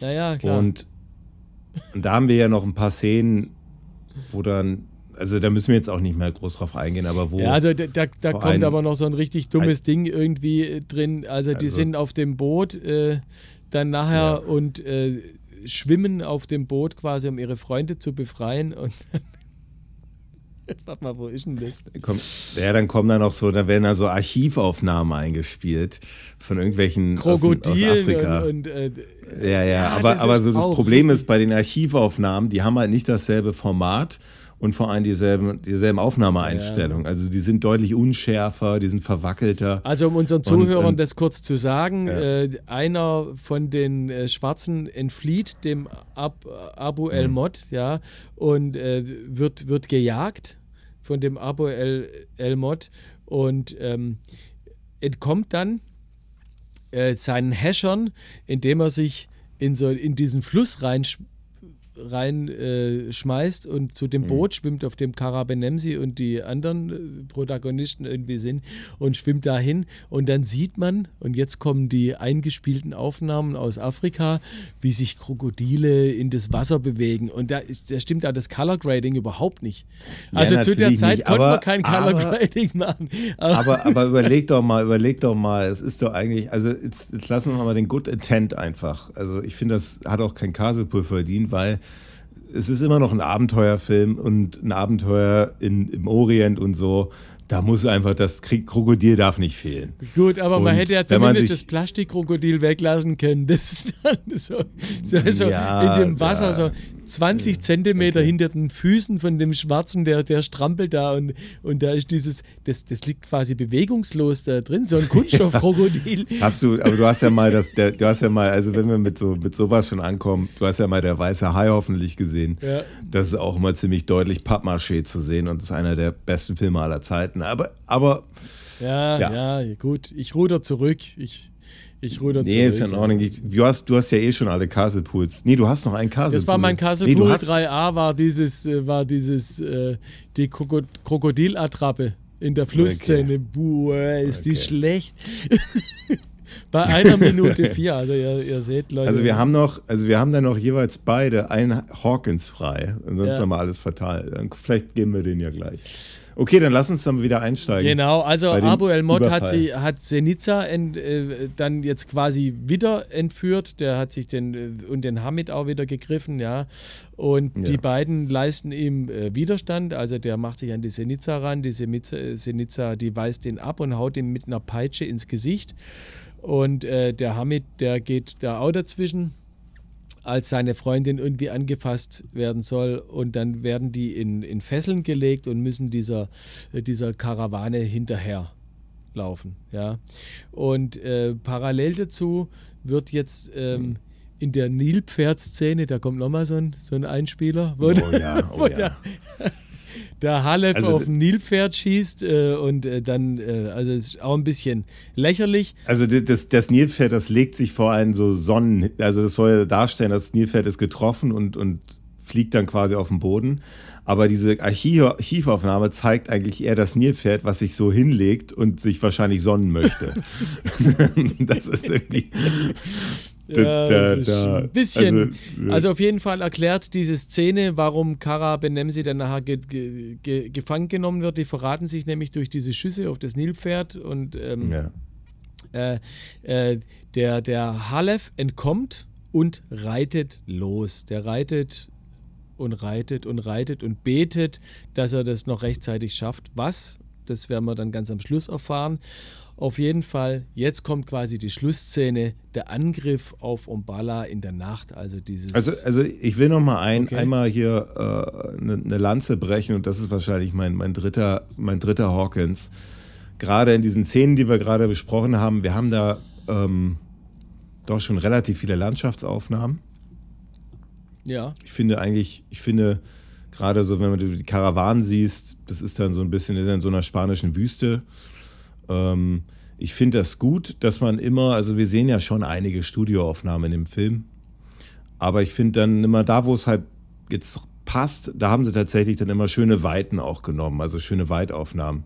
Also manchmal ist es mir dadurch, dass es halt ein Studio ist, ziemlich, ziemlich nah immer alles und ich finde diese Weitaufnahmen echt gut. ja das, das stimmt. Und die braucht es auch immer, sonst wird es immer ein bisschen fad. Ja, also die, zu die viel Studio- Außenaufnahmen, die sind Ja. wirklich, also die, die Location haben sie da in Spanien wirklich gut gewählt. Also ich habe mich schon gefragt, weil so südlich von Madrid hätte ich das gar nicht erwartet. Ich war ja eigentlich auf der ganzen iberischen Halbinsel und äh, ich hätte sowas eigentlich eher äh, in der Sierra Nevada da irgendwie. Äh, da. Ja, aber wo, wo der Hatschi da einmal durchreitet, Ja. äh, durch so eine Oase oder was das ja, ist. da, gibt- die also haben auch irgendwie eine geile wo- Schlucht gefunden. Ich weiß gar nicht, wo sie die her hatten. Also wo soll denn das in Spanien sein? So eine, so eine voller Palmen, so eine Oase. Die Palmen, die haben sie nicht aufgestellt, ja. Vielleicht. Das gibt's, das gibt's schon. Also, äh, Okay. wo, wo es dann an dem, äh, wo, wo die dann im Endeffekt äh, losreiten ähm, äh, am, am Schluss. Also, wie gesagt, äh, Kara Benemsi wird auch noch gefangen und Mhm. stößt dann nachher, äh, die stoßen zusammen ähm, bei dem Ab, äh, Abu El Mod und jetzt geht's Richtung Angriff auf Ombala. Und dann muss man sagen, dieser Ritt der, dieser Karawane durch diese, durch diese Landschaft, äh, da gibt es auch so eine, hier bei einer Minute 30 oder eine Minute 23 habe ich mir aufgeschrieben, wirklich geile äh, Landschaftsaufnahmen, wo die da durchreiten. Das ist schon, schon, das stimmt, das, das zeigt ein bisschen weiter. Also ich finde, ich finde, ich, also sowas brauchst du immer, ja. Sonst hast du irgendwie zu viel, zu viel Studioaufnahmen wirkt halt immer sehr fade. Und ich finde, sowas brauchst du immer. Und jetzt haben wir natürlich mit der Abschlussszene, mit dem Überfall, das sind reine Studioaufnahmen. Das ist eigentlich so ein Aber bisschen es ist dieser. nicht dieser so schlecht gemacht, finde ich. Also ich finde, es ist ganz, ganz okay. Also äh, ich, also die Spannung meinst du, oder? Nein, nee, jetzt auch von der, von Beleuchtung. Das ist nicht so, das ist nicht so schlimm gemacht. Also das, das, das wirkt schon okay. Also ich finde die auch. Ich finde es schade, dass das, ich weiß nicht, Ich weiß nicht, ob das Studioaufnahmen das sind, nachts, ganz ehrlich. So haben die dann, ja, das haben die nachts, das kann man ja gar nicht kontrollieren. Also so eine Beleuchtung ähm, äh, draußen zu machen, das ist viel teurer auch. Ähm, das sind, das sind Pappmaché-Felsen. Meinst du? Ähm, ja, ich, deswegen haben die das ja auch nachts gemacht. Wieso haben die denn nachts, kann man nicht so einen Überfall auch tagsüber machen? Aber da kommt natürlich das Feuer viel besser zur Geltung. Ja, also ich glaube, das, äh, das haben die. Ich, äh, das ist, Also die, wenn die haben da da ein bisschen genau guckst, Nebel es eingesetzt. Ich glaube, ich meine, das, ist- ich mein, das haben die draußen gedreht. Den, den, Wir werden es wir werden's wahrscheinlich nie erfahren, aber also ich finde diese, diese Beleuchtung, also du, du kannst so eine natürlichen Felsen nicht so beleuchten, wie sie es gemacht haben. Das muss in einer kontrollierten Umgebung gewesen sein. Wenn du dir mal echt die Beleuchtung anschaust, dieser schwarze Himmel ja, ja, und dann ja, diese Felsen, wie die beleuchtet worden ist, von welchen Seiten dieser Felsen auch beleuchtet ist, diese Felsen, das kannst du eigentlich in einer, in einer unkontrollierbaren Umgebung, wie das jetzt ne, in irgendeiner so einer, so einer, so einer Landschaft draußen eine Außenaufnahme wäre, kannst du das schwierig reproduzieren, weil dann äh, in der Studio, im Studio kannst du das viel besser. Ich gebe aber zu, die Felsen sehen gut aus. Also, also außer vielleicht, vielleicht irre ich mich auch. Ja, also da werden wir wahrscheinlich äh, heute Abend immer, äh, also ich, ich, ich glaube, das haben die draußen gemacht.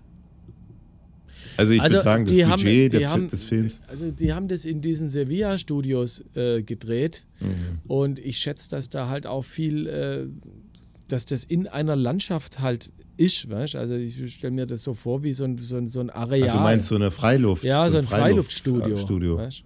Also die 50er Jahre, ähm, gerade in Italien, das war ja die große Zeit der, der Sandalenfilme, ne? Mhm. So diese, diese, diese, äh, wie hießen sie? Der Sergio Leone hat doch auch so einen ganz äh, großen, sein erster Film ist auch so ein ganz großer Sandalenfilm gemacht.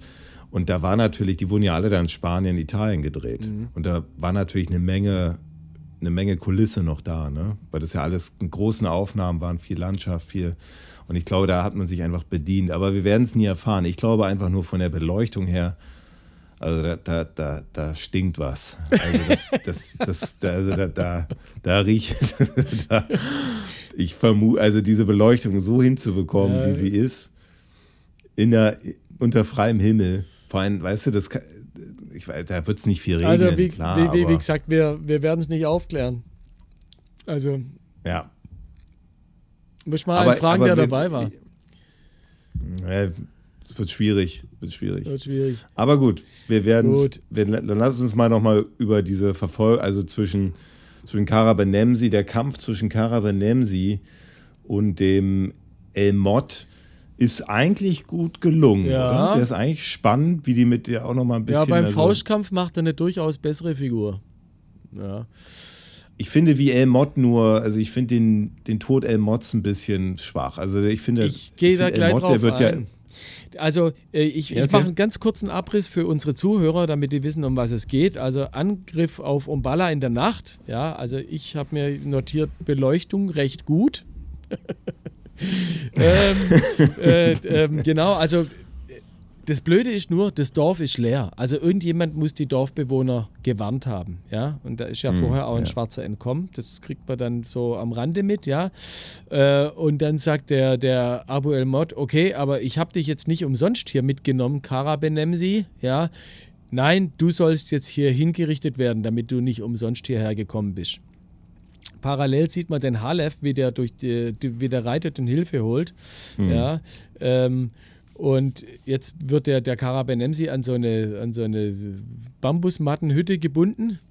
Und ähm, der kriegt quasi fünf, fünf Chancen. Dann, dann steckt er ab Abu El-Mod da äh, vier Messer rein und schießt tatsächlich eins nach dem anderen von den Messern ab und die fünfte Kugel ist dann für den Kopf vom, vom Kara. Aber natürlich kommt genau rechtzeitig der Mudir und die Besatzungsmacht Osmanen, ja, die kommen zur Hilfe. Und dieser Mudir greift tatsächlich ohne Rücksicht auf das Leben von Kara Benemsi jetzt an. Ja, mhm. aber dann sagt der Halef, halt, du kannst doch jetzt nicht angreifen, mein, mein Kara, der ist da gefesselt äh, und äh, der wird jetzt gleich vom, vom Abu El Mod erschossen. Und jetzt rettet eigentlich der Halef, der Hachi Halef Omar, der rettet jetzt die Situation und wendet sich an die Kämpfer von dem Abu El Mod und sagt, Leute, äh, ähm, ihr habt verloren, gebt, und je, der, wo jetzt die Waffen hergibt, den werden wir verschonen. Das macht er einfach äh, das, das sagt er einfach, ja. Und dann kann der, der, der Mudir, also der Befehlshaber, gar nicht mehr anders als sagen, okay, alles klar, äh, wenn ihr die Waffen niederlegt, dann werdet ihr tatsächlich verschont. Und dann steht der Abu El-Mod auf einmal alleine da ja, und muss, muss fliehen. Und dann schneidet der Haji Halef Omar den, den Karabenemsi weg von seinen Fesseln und dann kommt die letzte mhm. Kampfeszene, dann äh, Abu El Mod rennt davon in, den, in diese, ja, auf diesen, diesen Felsen und äh, den, die letzte Szene, die lasse ich dir jetzt. Ja, nee, dann äh, ja, ja, ich finde den Kampf, also ich finde die Musik wieder so ein bisschen überdramatisch. Ich finde, ich vergleiche da natürlich auch, das ist ja immer die Gefahr, ne, dass man natürlich immer sehr viel vergleicht, ob es jetzt äh, Viktor Stahl mit Lex Barker ist oder der, wie hieß der Komponist von dem Film? Ja, Ulrich Sommerlatte. Äh, Ulrich Sommer, Ulrich Sommerlatte. Ja, ich frage mich auch, was macht der im Winter? was, was macht er? Und den, den vergleichst du mit Martin Böttcher und das ist eben die Gefahr. Das geht nicht. Ähm, das, das, das, geht nicht. Nee, nee, nee. Und das, das, ich finde aber trotzdem, ich finde also, so die, aber ganz ehrlich, also Ulrich Sommerler, das muss ich auch mal hier. Äh, äh, am Anfang hat mir die Musik nicht so toll gefallen. Je öfter eine Latte brechen. Je, ja, du eine Latte- ja, Latte Ich brechen. muss eine Latte brechen für ihn.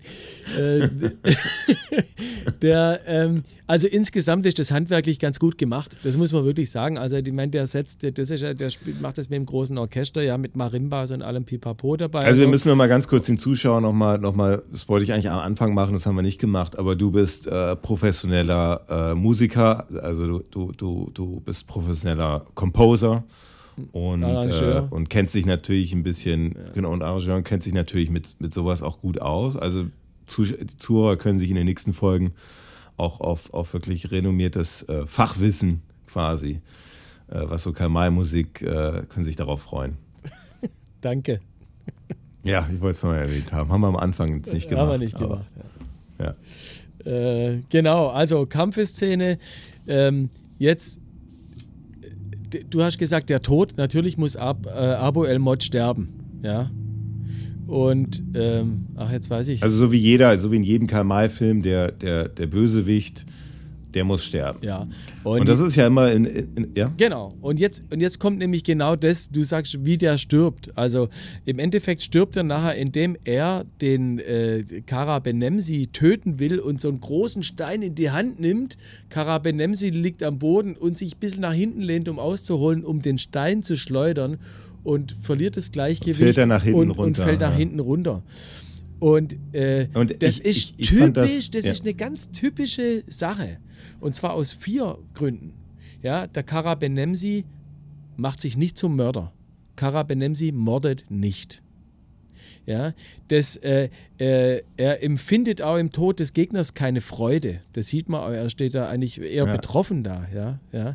Und, ähm, und der Ab, äh, Abu El Mod, der stirbt beim Versuch, Kara zu töten. Also das heißt, die Waffe richtet sich gegen ihn selber. Das sind ja alles Aussagen, ja, die da getroffen werden. Und die sind in- schon voll im Geiste von Karl May getroffen. Also das hätte Karl May definitiv unterschrieben. Ja, und äh, nachher wird der Mudir auch eine Siegesfeier machen, weil die haben ja den äh, ge- ge- gesiegt gegen, gegen die Gegner, ja. Und äh, äh, Kara Benemsi nimmt nicht an der Siegesfeier teil und geht. Auch das. Weil, weil eben weil es Tote Ja, gab. weil es eben den, Ja. den Toten gab und er sich über einen Tod des, des nicht äh, in dem Sinne nicht als Sieg begreift, ja, sondern als Niederlage des Lebens, ja, und das, äh, das auch bedauert. Äh, ja, und aus dieser Reaktion kommt dann, ja, findest du es zu, findest zu, zu, zu pathetisch?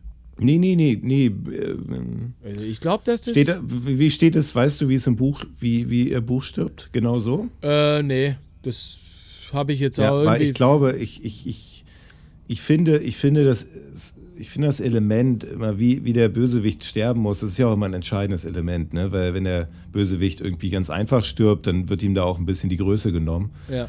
Also so ein bisschen diese, ne, so, so wenn ein Bösewicht, ne, so, so es gibt da auch ne, später mit dem Center oder Ja. mit dem, wenn er, wie die dann, das ist ja ein richtiger, das ist ja einer der Legendär, Highli Highlights Tod. des Films, wie er, wie er dann diese Schlucht runterstürzt in die Pfeile der, Apa- also Ja. so, ne, da wird ihm auch noch mal so ein bisschen diese Größe einfach so, so, ne, so ein, der Tod, als wenn er da kurz er, mal da kriegt er abgeschossen halt auch wird. nochmal so eins, äh, vor allem Mario Adorf natürlich dann, wo die Szene, die du Ja, jetzt ja. gerade ansp äh, anspielst, ja, da kriegt er da zwei, drei Minuten. Kriegt er noch Will ich mal. auch noch mal, will ich auch noch mal darauf hinweisen, in, in eigener Bescheidenheit, dass ich mal mit Mario Adolf über diese Szene gesprochen habe. Mehr dazu in der Episode Winnetou 5, 1. glaube ich. Ja. Aber gut, dann, ähm, äh, nee, ich finde irgendwie, ich habe mir so überlegt, irgendwie, klar, jetzt, wenn du das so erzählst, ne, das ist, äh, Karamenem, sie wollte ihn jetzt nicht aktiv umbringen. Irgendwie, also nicht trottelig, aber so ein Stein, der deutlich zu groß ist, äh, über sein, so versuchen damit Karamenemsi und dann über seinen Kopf, und dann ist das quasi das Todesinstrument, fliegt dann so rückwärts runter. Da ist übrigens auch ein heftiger Filmfehler drin. Ich weiß nicht, ob du den erkannt hast, aber er fliegt runter und da ist irgendwie kein, nicht so ein, kein Felsen zu sehen. Schnitt dann auf ihn, wie er dann auf dem Felsen plötzlich tot liegt. Ähm, also ist irgendwie, das hat ist mich mir jetzt- nicht aufgefallen. Ja, Ich Ja, habe da jetzt ich eher, finde- ich habe jetzt ja. da eher äh, wirklich dran gedacht, so, also ich, ich habe mich ja mit dem Karl May jetzt doch ein bisschen beschäftigt, auch mit dem, Hm. wie ich ihn sehe, so was, was ihn bewegt und antreibt, ja, also das Gute so wie auch das Schlechte, also man kann es gut, schlecht, äh, Hm. sind dumme Sachen, aber äh, mit dem, was mir am Karl May gefällt, aber auch natürlich mit dem, was mir am Karl May nicht gefällt, ja, habe ich mich beschäftigt. Aber da würde ich sagen, ich finde es sehr typisch eigentlich für, für ihn, dass, äh, also es kann durchaus sein, dass es im Buch so steht, ich weiß es nicht mehr. Aber im Film, finde ich, kommt es so, dass, äh, dass Kara Benemsi quasi unbefleckt aus diesem Ding rauskommt. Aber, aber, aber, also ja, ich, ich finde, ich finde, es macht durchaus Sinn, was du sagst. Ich überlege nur gerade, ob äh, die Figur des Old Shatterhand in allem, in was er tut, immer so, Nee, wie du nee, sagst, nee, nee. unbefleckt. Äh, und das ist, und das ist, Um sein finde ich- eigenes Leben zu retten, äh, Ja. erschießt Old Shatterhand immer wieder viele. Ja, ja. Viele ja. Menschen, ja. Genau, jetzt Lass uns, sind wir am. jetzt haben wir doch fast, jetzt sind wir am Ende, jetzt haben wir das Ende. Jetzt reitet noch, also es ist ja wie in jedem, jedem guten Karl-May-Film, also in jedem Karl-May-Film. Jetzt kommt noch die Ähm. Auflösung aus, der, aus der Szene 17, wo ich gesagt habe, äh, ne, Szene 13, äh, Mudir und Kara äh, sind nicht einer Meinung, was, äh, was dieses, äh, da haben wir über die deutschen Tugendhaftigkeiten gesprochen, du erinnerst dich vorher. Ja, und jetzt ganz am Schluss äh, dankt der Mudir dem Kara Benemsi äh, dafür, dass er den, diesen Einsatz gebracht hat. Und er hat gelernt, er wird Wort halten und den Kämpfern Abu el-Mods die Freiheit gewähren. Das sichert er dem Kara zu. Ja. Ähm, und da kommt halt wieder diese Überlegenheit des Christentums über den Islam durch, dann doch, ja. Also diese Ansicht irgendwie, vergebet euren Feinden, ja, äh, liebe die, Und die nicht- und euch nicht hassen. so Zahn äh, Blut, nicht Zahn um also, Zahn. Das ist Ja, so, ja. so, so ein Bergpredigt-Element wo da reinkommt. Und das ist in den, in den, ähm, in den Romanen vom, vom Karl May permanent. Das ist ja also ein totaler äh, Christ. Aber widerspricht sich ja mit dem, was du vorhin gesagt hast. Vorhin meintest du ja, oder äh, das ist Karl May Toleranz predigt und ja, so ein auch. bisschen, ne, auch nee, Zusammenführung. Ich finde, das widerspricht sich gar nicht. Aber, ähm, aber in dem, also diese Auffassung, also er, wenn, wenn er sagt, ich bin Christ, ja, dann äh, sagt er halt, ich vergebe meinen Feinden, ich liebe die, die mich hassen und, und so, ja.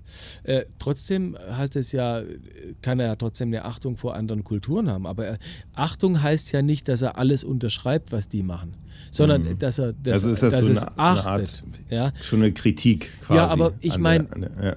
mal ganz ehrlich, wenn du einen Freund hast, der dich nie kritisiert, zu was ist der dann bitte da? Ein Freund Ja, ist ja, dafür da, dass er dich kritisiert. Ich meine, du brauchst, die, jeder braucht einen Spiegel, äh, der vor ihn hingehalten wird, damit man seine Fehler erkennt. Ja, das haben, also ja. haben meiner Meinung nach auch viel zu wenige Menschen. Also viel ja, zu, aber das, aber das, zu- das fehlt leben- auch in unserer Zeit, dieses permanente ja, Ja, wir leben, in, sagen, wir leben in Bauchpinseln einer, ja, wir leben in einer Welt mit der Überempfindlichkeit, Ja, würde ich schon. sagen. Ja, wir leben in- und da und da ist ja jeder, ist ja jeder fühlt sich ja auf einen, auf einen Schritt, äh, auf, wie sagt man, auf einen Slip, Slip getre- getreten oder auf, Auf den Fuß getreten oder wie gesagt, Schlips getreten. Das ist eben der Nachteil, wenn man, das ist einer der Nachteile, wenn man im Ausland zu lang wohnt. Manchmal, manchmal fällt einem da nicht mehr alles ein, alle Redearten. Also von daher, das fehlt uns, glaube ich, heute so ein bisschen. Und Also, das, ich- ja, ich du hast, nie, das- du hast vollkommen recht. Ich sehe das auch schon so, dass wir in, in, in, in der, ja, wir sind in der, in der Generation der Opfer irgendwie. Jeder versucht irgendwie, äh, sich irgendwie als Opfer zu stilisieren.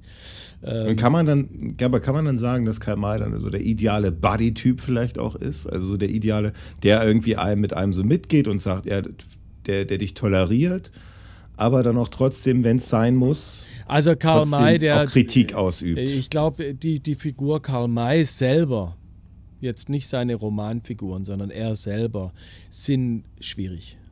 Also ich glaube, er selber war schon schwierig. Ich glaube, er war bestimmt sehr rechthaberisch und sehr ähm, von sich dann überzeugt. Ja, lass uns mal die, die, die äh, literarische Figur, also die, die, was er mit seinen, mit seinen Schriften gemacht hat. Nicht, was er, wie er persönlich war, aber, aber wie wir es jetzt gerade, ich finde, jetzt so, so festgestellt haben, so, ne, so, so Toleranz, aber auch nur bis zu bestimmten Grenzen. Nee. Und auch mal ab und zu mal so ein paar Kritik. Ja, ja gut. Punkte. Also äh, Toleranz und Kritik sind Dinge, die sich nicht widersprechen. Nee, das habe ich nicht gesagt, aber das meinte ich so ein bisschen mit. So wäre das nicht so der ideale Buddy-Typ, so einer, wir haben ja darüber gesprochen, dass heutzutage jetzt immer ein bisschen auch in die Gegenwart zurückzukommen. Und das ist ja auch was, was wir in den nächsten, in den, das, ich finde, das haben wir heute gut gelöst, um uns selber auf die äh, Schulter zu klopfen.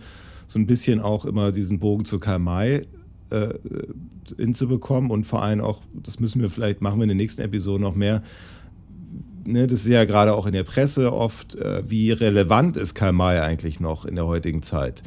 Und, und vielleicht haben wir ja dadurch auch damit auch ein paar Punkte angesprochen, ne? so wie wir sagen, so, ne? wie wir, so er ist, er ist durchaus, du musst durchaus kritikfähig sein, um Karl May zu lesen, ne? weil er auch, weil er darf nicht zu empfindlich sein, aber muss trotzdem auch tolerant sein gegenüber anderen, äh, ne? alles, alles Mögliche. Und, und ich finde, das muss auch eine unserer Aufgaben sein, so ein bisschen den Karl May wieder vielleicht auch ne, so ein bisschen relevanter vielleicht zu machen. Nicht nur mit dem Podcast, sondern auch mit, äh, ne, mit dem, was er, seine Aussagen, er trifft ja Aussagen also, über ähm, seine Geschichten. Ja, äh, auf jeden Fall. Und äh, also der Karl May ist ein absoluter äh, Verfechter von, äh, von Werten. Also der könnte ja. in der, und, und, und mit Werten meine ich jetzt nicht, also man würde sagen, heutzutage wird man ihn als konservativ benennen, ja, aber gleichzeitig auch open-minded und das äh, beides. Ja, also er, er, er ist sehr interessiert an anderen Menschen, ja. Er, er schaut den, er, er schaut da auch genau zu er urteilt nicht zu schnell. Er urteilt eigentlich, wenn es irgendwie geht, gar nicht. Klar, ich meine, äh, die Bösewichter müssen in Romanen benannt werden, das ist schon ganz klar. Ja. Aber mhm. sie, sie, werden trotzdem, wie auch in, in der Szene ersichtlich, irgendwie nicht. Ähm, sie bleiben Menschen. Sie werden nicht entmenschlicht komplett. Ja, das ist auch, das ist auch was. Und dann halt diese, diese Werte, ja, Brüderlichkeit, Ehrlichkeit, Aufrichtigkeit, ernst gemeinte Solidarität, nicht mhm. das, was man heutzutage ist man ja, äh, was weiß ich, ja, muss man mit jedem Scheiß solidarisch sein irgendwie äh, und das ist eigentlich gar keine Solidarität. Ja. Also dann kann man eigentlich sagen. Toleranz das, und ja, Kritik. Ja. Und Kritik und, ist, ja. ist wichtig, gerade in der Freundschaft, habe ich vorher schon mal betont. Ja. Also was, was, bringt mir, was bringt mir eine Beziehung zu Leuten, die mir per, per, per, permanent nur Bauchpinsel und Ja sagen? Ja, ja. Das hat man hier in, in der Politik genug. Die Leute in der Politik umgeben sich permanent mit Bauchpinseln und Ja-Sagern, damit die mhm. immer, die werden immer schön gepampert. Ja. Aber sowas brauche ich im Real Life echt nicht. Und da also ist Karl May eigentlich ja. ganz. Können wir, können wir durchaus sagen, dass, dass Karl May, also so, so ein bisschen als Fazit zur ersten Episode, dass Karl May mit seinen, mit seinen Aussagen, die er über seine Geschichten tätigt, durchaus vielleicht sogar durchaus rele also relevant auf jeden Fall, aber auch nötig ist. Also wieder, wieder gebraucht wird. Also auf jeden Fall ist Karl May und die Aussagen von Karl May, die sind viel hm. zu wertvoll, als sie einfach mit Cancel Culture wegzu, wegzucanceln, ja. sondern man sollte ähm, genau auch, ich meine, es gibt Diskrepanzen. Es gibt Punkte, ja. mit denen man heutzutage, weil sich die, die, die Welt ja auch um, um ja, 120 Werte, Jahre Werte, weitergedreht hat. Lass mich kurz den Satz machen. Ja, ja ähm, äh, klar, muss man sich, man muss sich neu damit beschäftigen und man muss immer sagen, was. Äh, trifft es für mich zu oder trifft es nicht für mich zu? Mhm. Aber das ist halt auch, ich meine, wir sind, wir sollten sein, aufgeklärte Menschen, die selber in der Lage sind, äh, nicht alles, was irgendwo abgedruckt ist, irgendwie für bare Münze zu nehmen, sondern sich kritisch ja. damit auseinanderzusetzen. Und da dafür ist Karl May in jedem Fall gut, weil mhm. sich mit diesen Werten, die der immer anspricht, zu beschäftigen, das ist immer ein Gewinn. Das würde ich sagen. Und es ist aber vor allem auch, auch anstrengend. Also, also so Werte ist ja nicht einfach mal so Werte und alles super, sondern man muss sich wirklich damit, man muss auch immer sich wieder die äh, also reinforcen. Also man muss sich immer wieder mit, immer wieder und wieder mit den Werten Eben. auch äh, auseinandersetzen ja. und sich fragen, folge ich denen. Und das, wir kommen ja noch mit Winnetou, mit der Figur des Winnetou später nochmal äh, intensiver drauf zu sprechen, der ja sozusagen das personifiziert. Aber, aber lass uns doch mal, bevor wir jetzt äh, zu weit abschweifen, ein, ein, ein Fazit ziehen. Also du hast vor allem, stelle ich gerade fest, äh, dein Hawkins, du hast noch einen Hawkins nicht verteilt. Also du hast ähm, noch einen Hawkins frei. Ja, schau mal also dein mal. Erster, dein erster Hawkins, also es sollte eigentlich nochmal ein Tomala, glaube ich, sein. dein erster Hawkins war ja die Szene mit den, äh, mit, den, mit den zwei Schwarzen, der, die Eingangsszene da in dieser Oase mit dem... Äh, mit diesem, wo die sich gegenseitig also so übersetzen. Ich, ich würde, den der, der, der dritte Hawkins ist einfach für die Gesamtleistung von, äh, von Tomala. Äh, to Okay. Tomala in dem Film, der für mich äh, ohne den der Film die Hälfte wert ist. Also das ist wirklich so ein Ding, das sich, das sich durchzieht. Egal wie der actet, der macht es eigentlich gut. Ganz am Anfang äh, bei der Gebetsszene in der Wüste können wir drüber streiten. Ist etwas nervös. Das ist ja mein, das ist ja aber mein, mein Caselpool. Ja, ja, aber insgesamt muss man auch sagen, dieser Film braucht auch ein bisschen, bis er reinkommt. Auch dieser Theo Lingen, ja, also in der ersten Szene, wenn der spricht, da denkst du, mein Gott, brauchen wir den? Äh, ja, und der Pfotenhauer auch, aber die werden hinten raus, irgendwie werden alle etwas besser. Also je, je länger der Film geht, desto, Ja, aber ich desto, weiß nicht, hätte man diese- entspannter kommt der Film. Hätte also man am diese Anfang die Figuren ersten, gebraucht? ja, die gehören, zum, der, die gehören zur Gemengelage einfach dazu. Okay.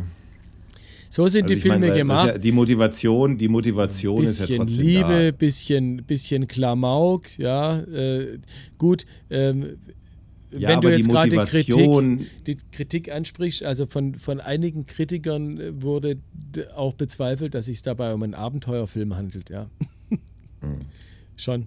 Aber mir geht es so ein bisschen um die Motivation. Also ich meine, da, dass da jemand da Sklavenkarawanen über oder äh, äh, äh, Dörfer überfällt und Sklaven nimmt, ist ja eigentlich auch schon Motivation genug. Jetzt diese, diese extra Motivation, seine Kumpels dann da zu befreien, weiß ich nicht, ob es die gebraucht hätte. Ähm, ich fand diese Figuren, das ist ja auch bei mir ein Schwachpunkt gewesen bei dem Film. Ich fand die, ich fand zu viele Figuren in kurzer Zeit, die zu wenig Tiefe bekommen haben.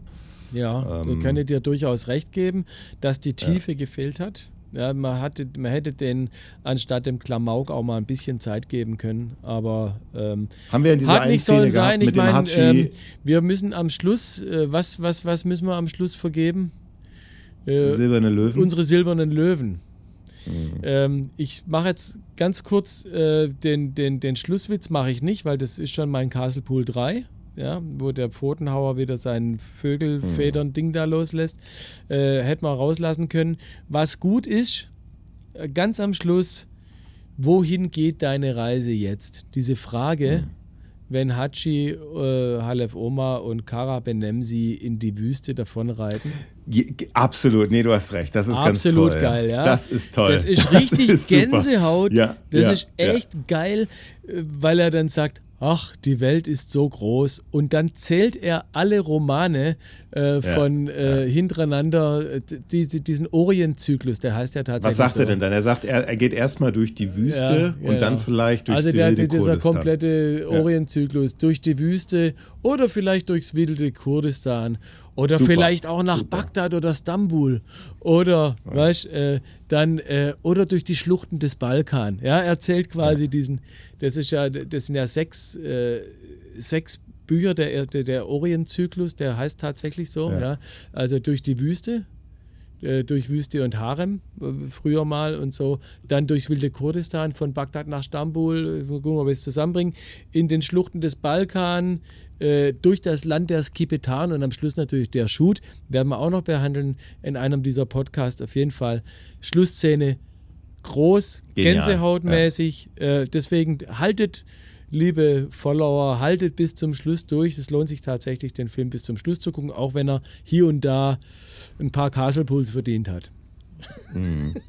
Ja, wir haben jetzt gerade die silbernen Löwen angesprochen. Was ist denn deine, was ist denn, wie viele silbernen Löwen äh, verdient der Film, deiner Meinung nach? Ja, ich brauche ja hinten raus auch noch ein paar Abstufungen. Ich kenne ja auch äh, das, was dann Was noch noch, was, kommt. was noch kommt, ja. Und äh, äh, wenn ich da an einen Film eine 10 verteilen will, weiter hinten, dann kann ich dem Film maximal zwei äh, silberne Löwen. Zwei? Zwei oder drei, aber mehr nicht.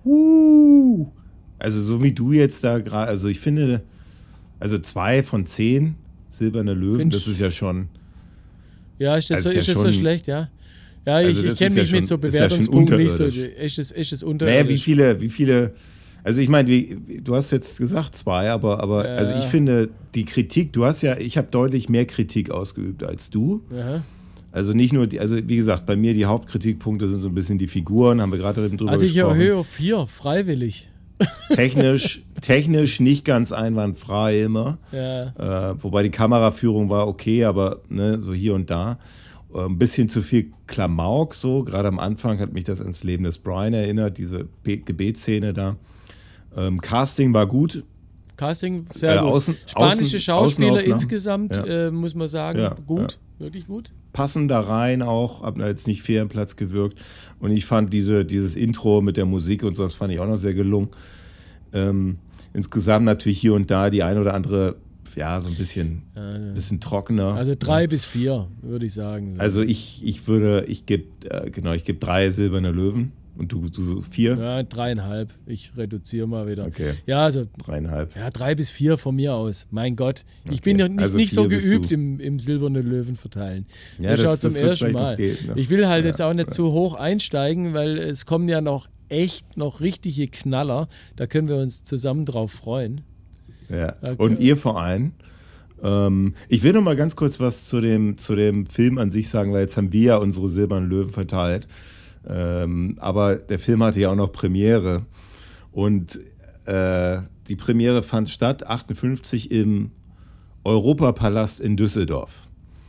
Und damals war das wirklich so, dass da, wenn ein deutscher Film rauskam, dann sind die Schauspieler durch die Kinos der, der, des Landes Republik. gereist, der Republik, und Getingelt. haben dann da immer, haben dann da immer 20 Minuten vorm Filmbeginn noch irgendwas erzählt. Und da gab es dann, da gab's dann ein Eklat mit Viktor Stahl. Nee. Äh, nee. Doch, natürlich. Der hat, da wurde dann äh, der ein, ein, also es gibt ja immer dann diese Moderatoren und da wurde Viktor Stahl bei einer, Vor, bei einer Vorstellung, wurde er nicht als erstes genannt, sondern als drittes. Okay. Ähm, also zuerst wurde Georg Tomala genannt und da hat er diese, diese, diese, diese Kinotour hat er dann, das war, ich glaube, beim vierten Mal, beim vierten Kino, die hat er dann abgebrochen, nicht mehr dran teilgenommen, äh, weil er sich so, weil er sich, weil er, weil er sich so von an seiner Ehre verletzt gefühlt hat. Ja, du musst halt auch Ähm. eins sehen, dass Georg, ähm, Georg Tomala ein, ein, kann man sagen, Superstar? Ja, kann man sagen. Damals, also Für ein ehemaliger Zeit, ja, ja, Superstar. auf jeden Fall. Also lange Zeit, der war echt ein Superstar. Und auch Theo Lingen war also Hm. ein absoluter Publikumsliebling. Das kommt in dem Film gar nicht so rüber, aber der hat schon ein paar ziemlich Nee. geile Filme gemacht, auch mit ähm, hier so, so, so, äh, man, äh, also Theo Lingen, Komiker eigentlich, ja. Eigentlich aus dem, aus Ja, dem ja, ja. Komödiant, könnte man da schon sagen, ja, aus, aus, dem, aus dem Bereich Komödie und so. Absoluter Publikumsliebling. Da hat es äh, der Viktor Stahl wahrscheinlich nicht hingeschafft. Und es kann schon sein, dass natürlich dann ein, ein Kinodirektor, wenn der jetzt irgendwie Georg Tomala und Theo Lingen neben sich äh, hat, ja, äh, dass er die dann zuerst nennt. Das kann, natürlich, das kann ich mir schon vorstellen. Ja. Ja, aber die, die Hauptrolle, also, das ist halt schwierig, wenn du so auf ehemaligen Erfolgen dann beruhst. Aber, aber, aber so, so Kritiken waren so durchwachsen damals. Also vor ein Hauptkritikpunkt war wirklich Viktor Stahl, äh, wurde ihm gesagt, ey, er muss nochmal Box- und Fechtunterricht nehmen. Habe ich vorhin ja kurz angesprochen. Das ist natürlich auch nicht so besonders schön. Ja. Das ist wie wenn man mir Äh, sagt, du Alter, geh noch mal ein bisschen Klavier lernen. Genau, genau. Das ist auch nicht so toll. Und äh, ja, Bilanzen, also der geschäftlich, geschäftlich damals wohl, man sagt, also recht gut bis zufriedenstellende Ergebnisse, also so knapp überhalb. Also hat ein bisschen Geld gemacht, der Film. Nicht das, was man vielleicht erwartet hat, so der erste Karl May Farbfilm, aber durchaus so recht zufrieden. Äh, hat, wo das erste Mal im Fernsehen 1965 in der ARD ausgestrahlt. Du hast es vorhin auch schon mal angesprochen, in Schwarz-Weiß. Ja. Und jetzt rate mal, wie hoch die Sehbeteiligung war, so in Prozent. Ich habe keine Vergleichswerte. Du wirst mir das gleich sagen. Du hast die Zahl. Ja, ja gut, also 60 Prozent. Also 60 Boah. Prozent aller, aller. Und das war. Ja, ja, es ist also, noch- wir, sie- wir haben sie- ja damals gesagt, wir haben einen flotten Dreier. Ne? Also äh, ja. das war ARD, ZDF ähm, und, und dann die Dritten. Das war der flotte Dreier und mehr gab es aber, nicht. aber das war 1965. ja, da da, gab es wahrscheinlich noch gar keine gedacht- dritten Programme. Und wenn, dann hatten die äh, gefühlt äh, 24 äh, Stunden Testbild. Ja, genau, genau. Da war natürlich sowas ein absolutes Highlight. Ne? Äh, schon. Ähm, Alex, wir sind bei dreieinhalb Stunden. Meinst äh, sind noch welche da? ja, also wir sind nicht bei dreieinhalb, sondern bei zweieinhalb Stunden. Oh, oh Ähm, dann geht das ja. Mensch. Ich will noch mal, um jetzt noch mal den Podcast abzuschließen, noch mal ein, eine Kritik durch vorlesen von, von den Ruhrnachrichten. Mhm. Sehen wir Karabenemsi jetzt noch, wie der Schluss andeutet, in den Schluchten des Balkan oder im wilden Kurdistan? Man möchte unter zwei Bedingungen dafür plädieren. Erstens Box- und Fechtunterricht für Viktor Stahl und zweitens ein Filmseminar mit alten Erol Flynn-Streifen für, für, für, Regisseur Marischka. Dann könnte etwas daraus werden. Okay, Errol Flynn, ja, äh, das ist, das ist halt wirklich Abenteuer, ja. Also das sind natürlich, das sind natürlich die, schon die, die Abenteuer. Aber andere Genre, wir, auch ein bisschen ja. andere Genre, muss man sagen. Denn dann, äh, für die, die es bis hierhin durchgehalten haben, hoffen wir natürlich, ähm, dann sehen wir uns das nächste Mal zum Film Der Löwe von Babylon. Der Löwe von Babylon, ein Jahr später, da hat man dann auch den, den Hauptdarsteller schon mal vorsorglich getauscht. also vom Viktor Stahl verabschieden wir uns und natürlich jetzt auch von euch, werten Hörern. Äh, auf der anderen Leitung in Seattle äh, war äh, Alexander Fechner. Und in, in der Nähe von Stuttgart äh, Randy Lee Kay. Äh, und ja, hat Spaß gemacht. Und äh, bis, da, bis, dann. Und jetzt, jetzt hören wir noch mal das Tolle, übrigens von Randy Lee Kay komponiert und produziert. Unter Geiern, der ultimative Karl May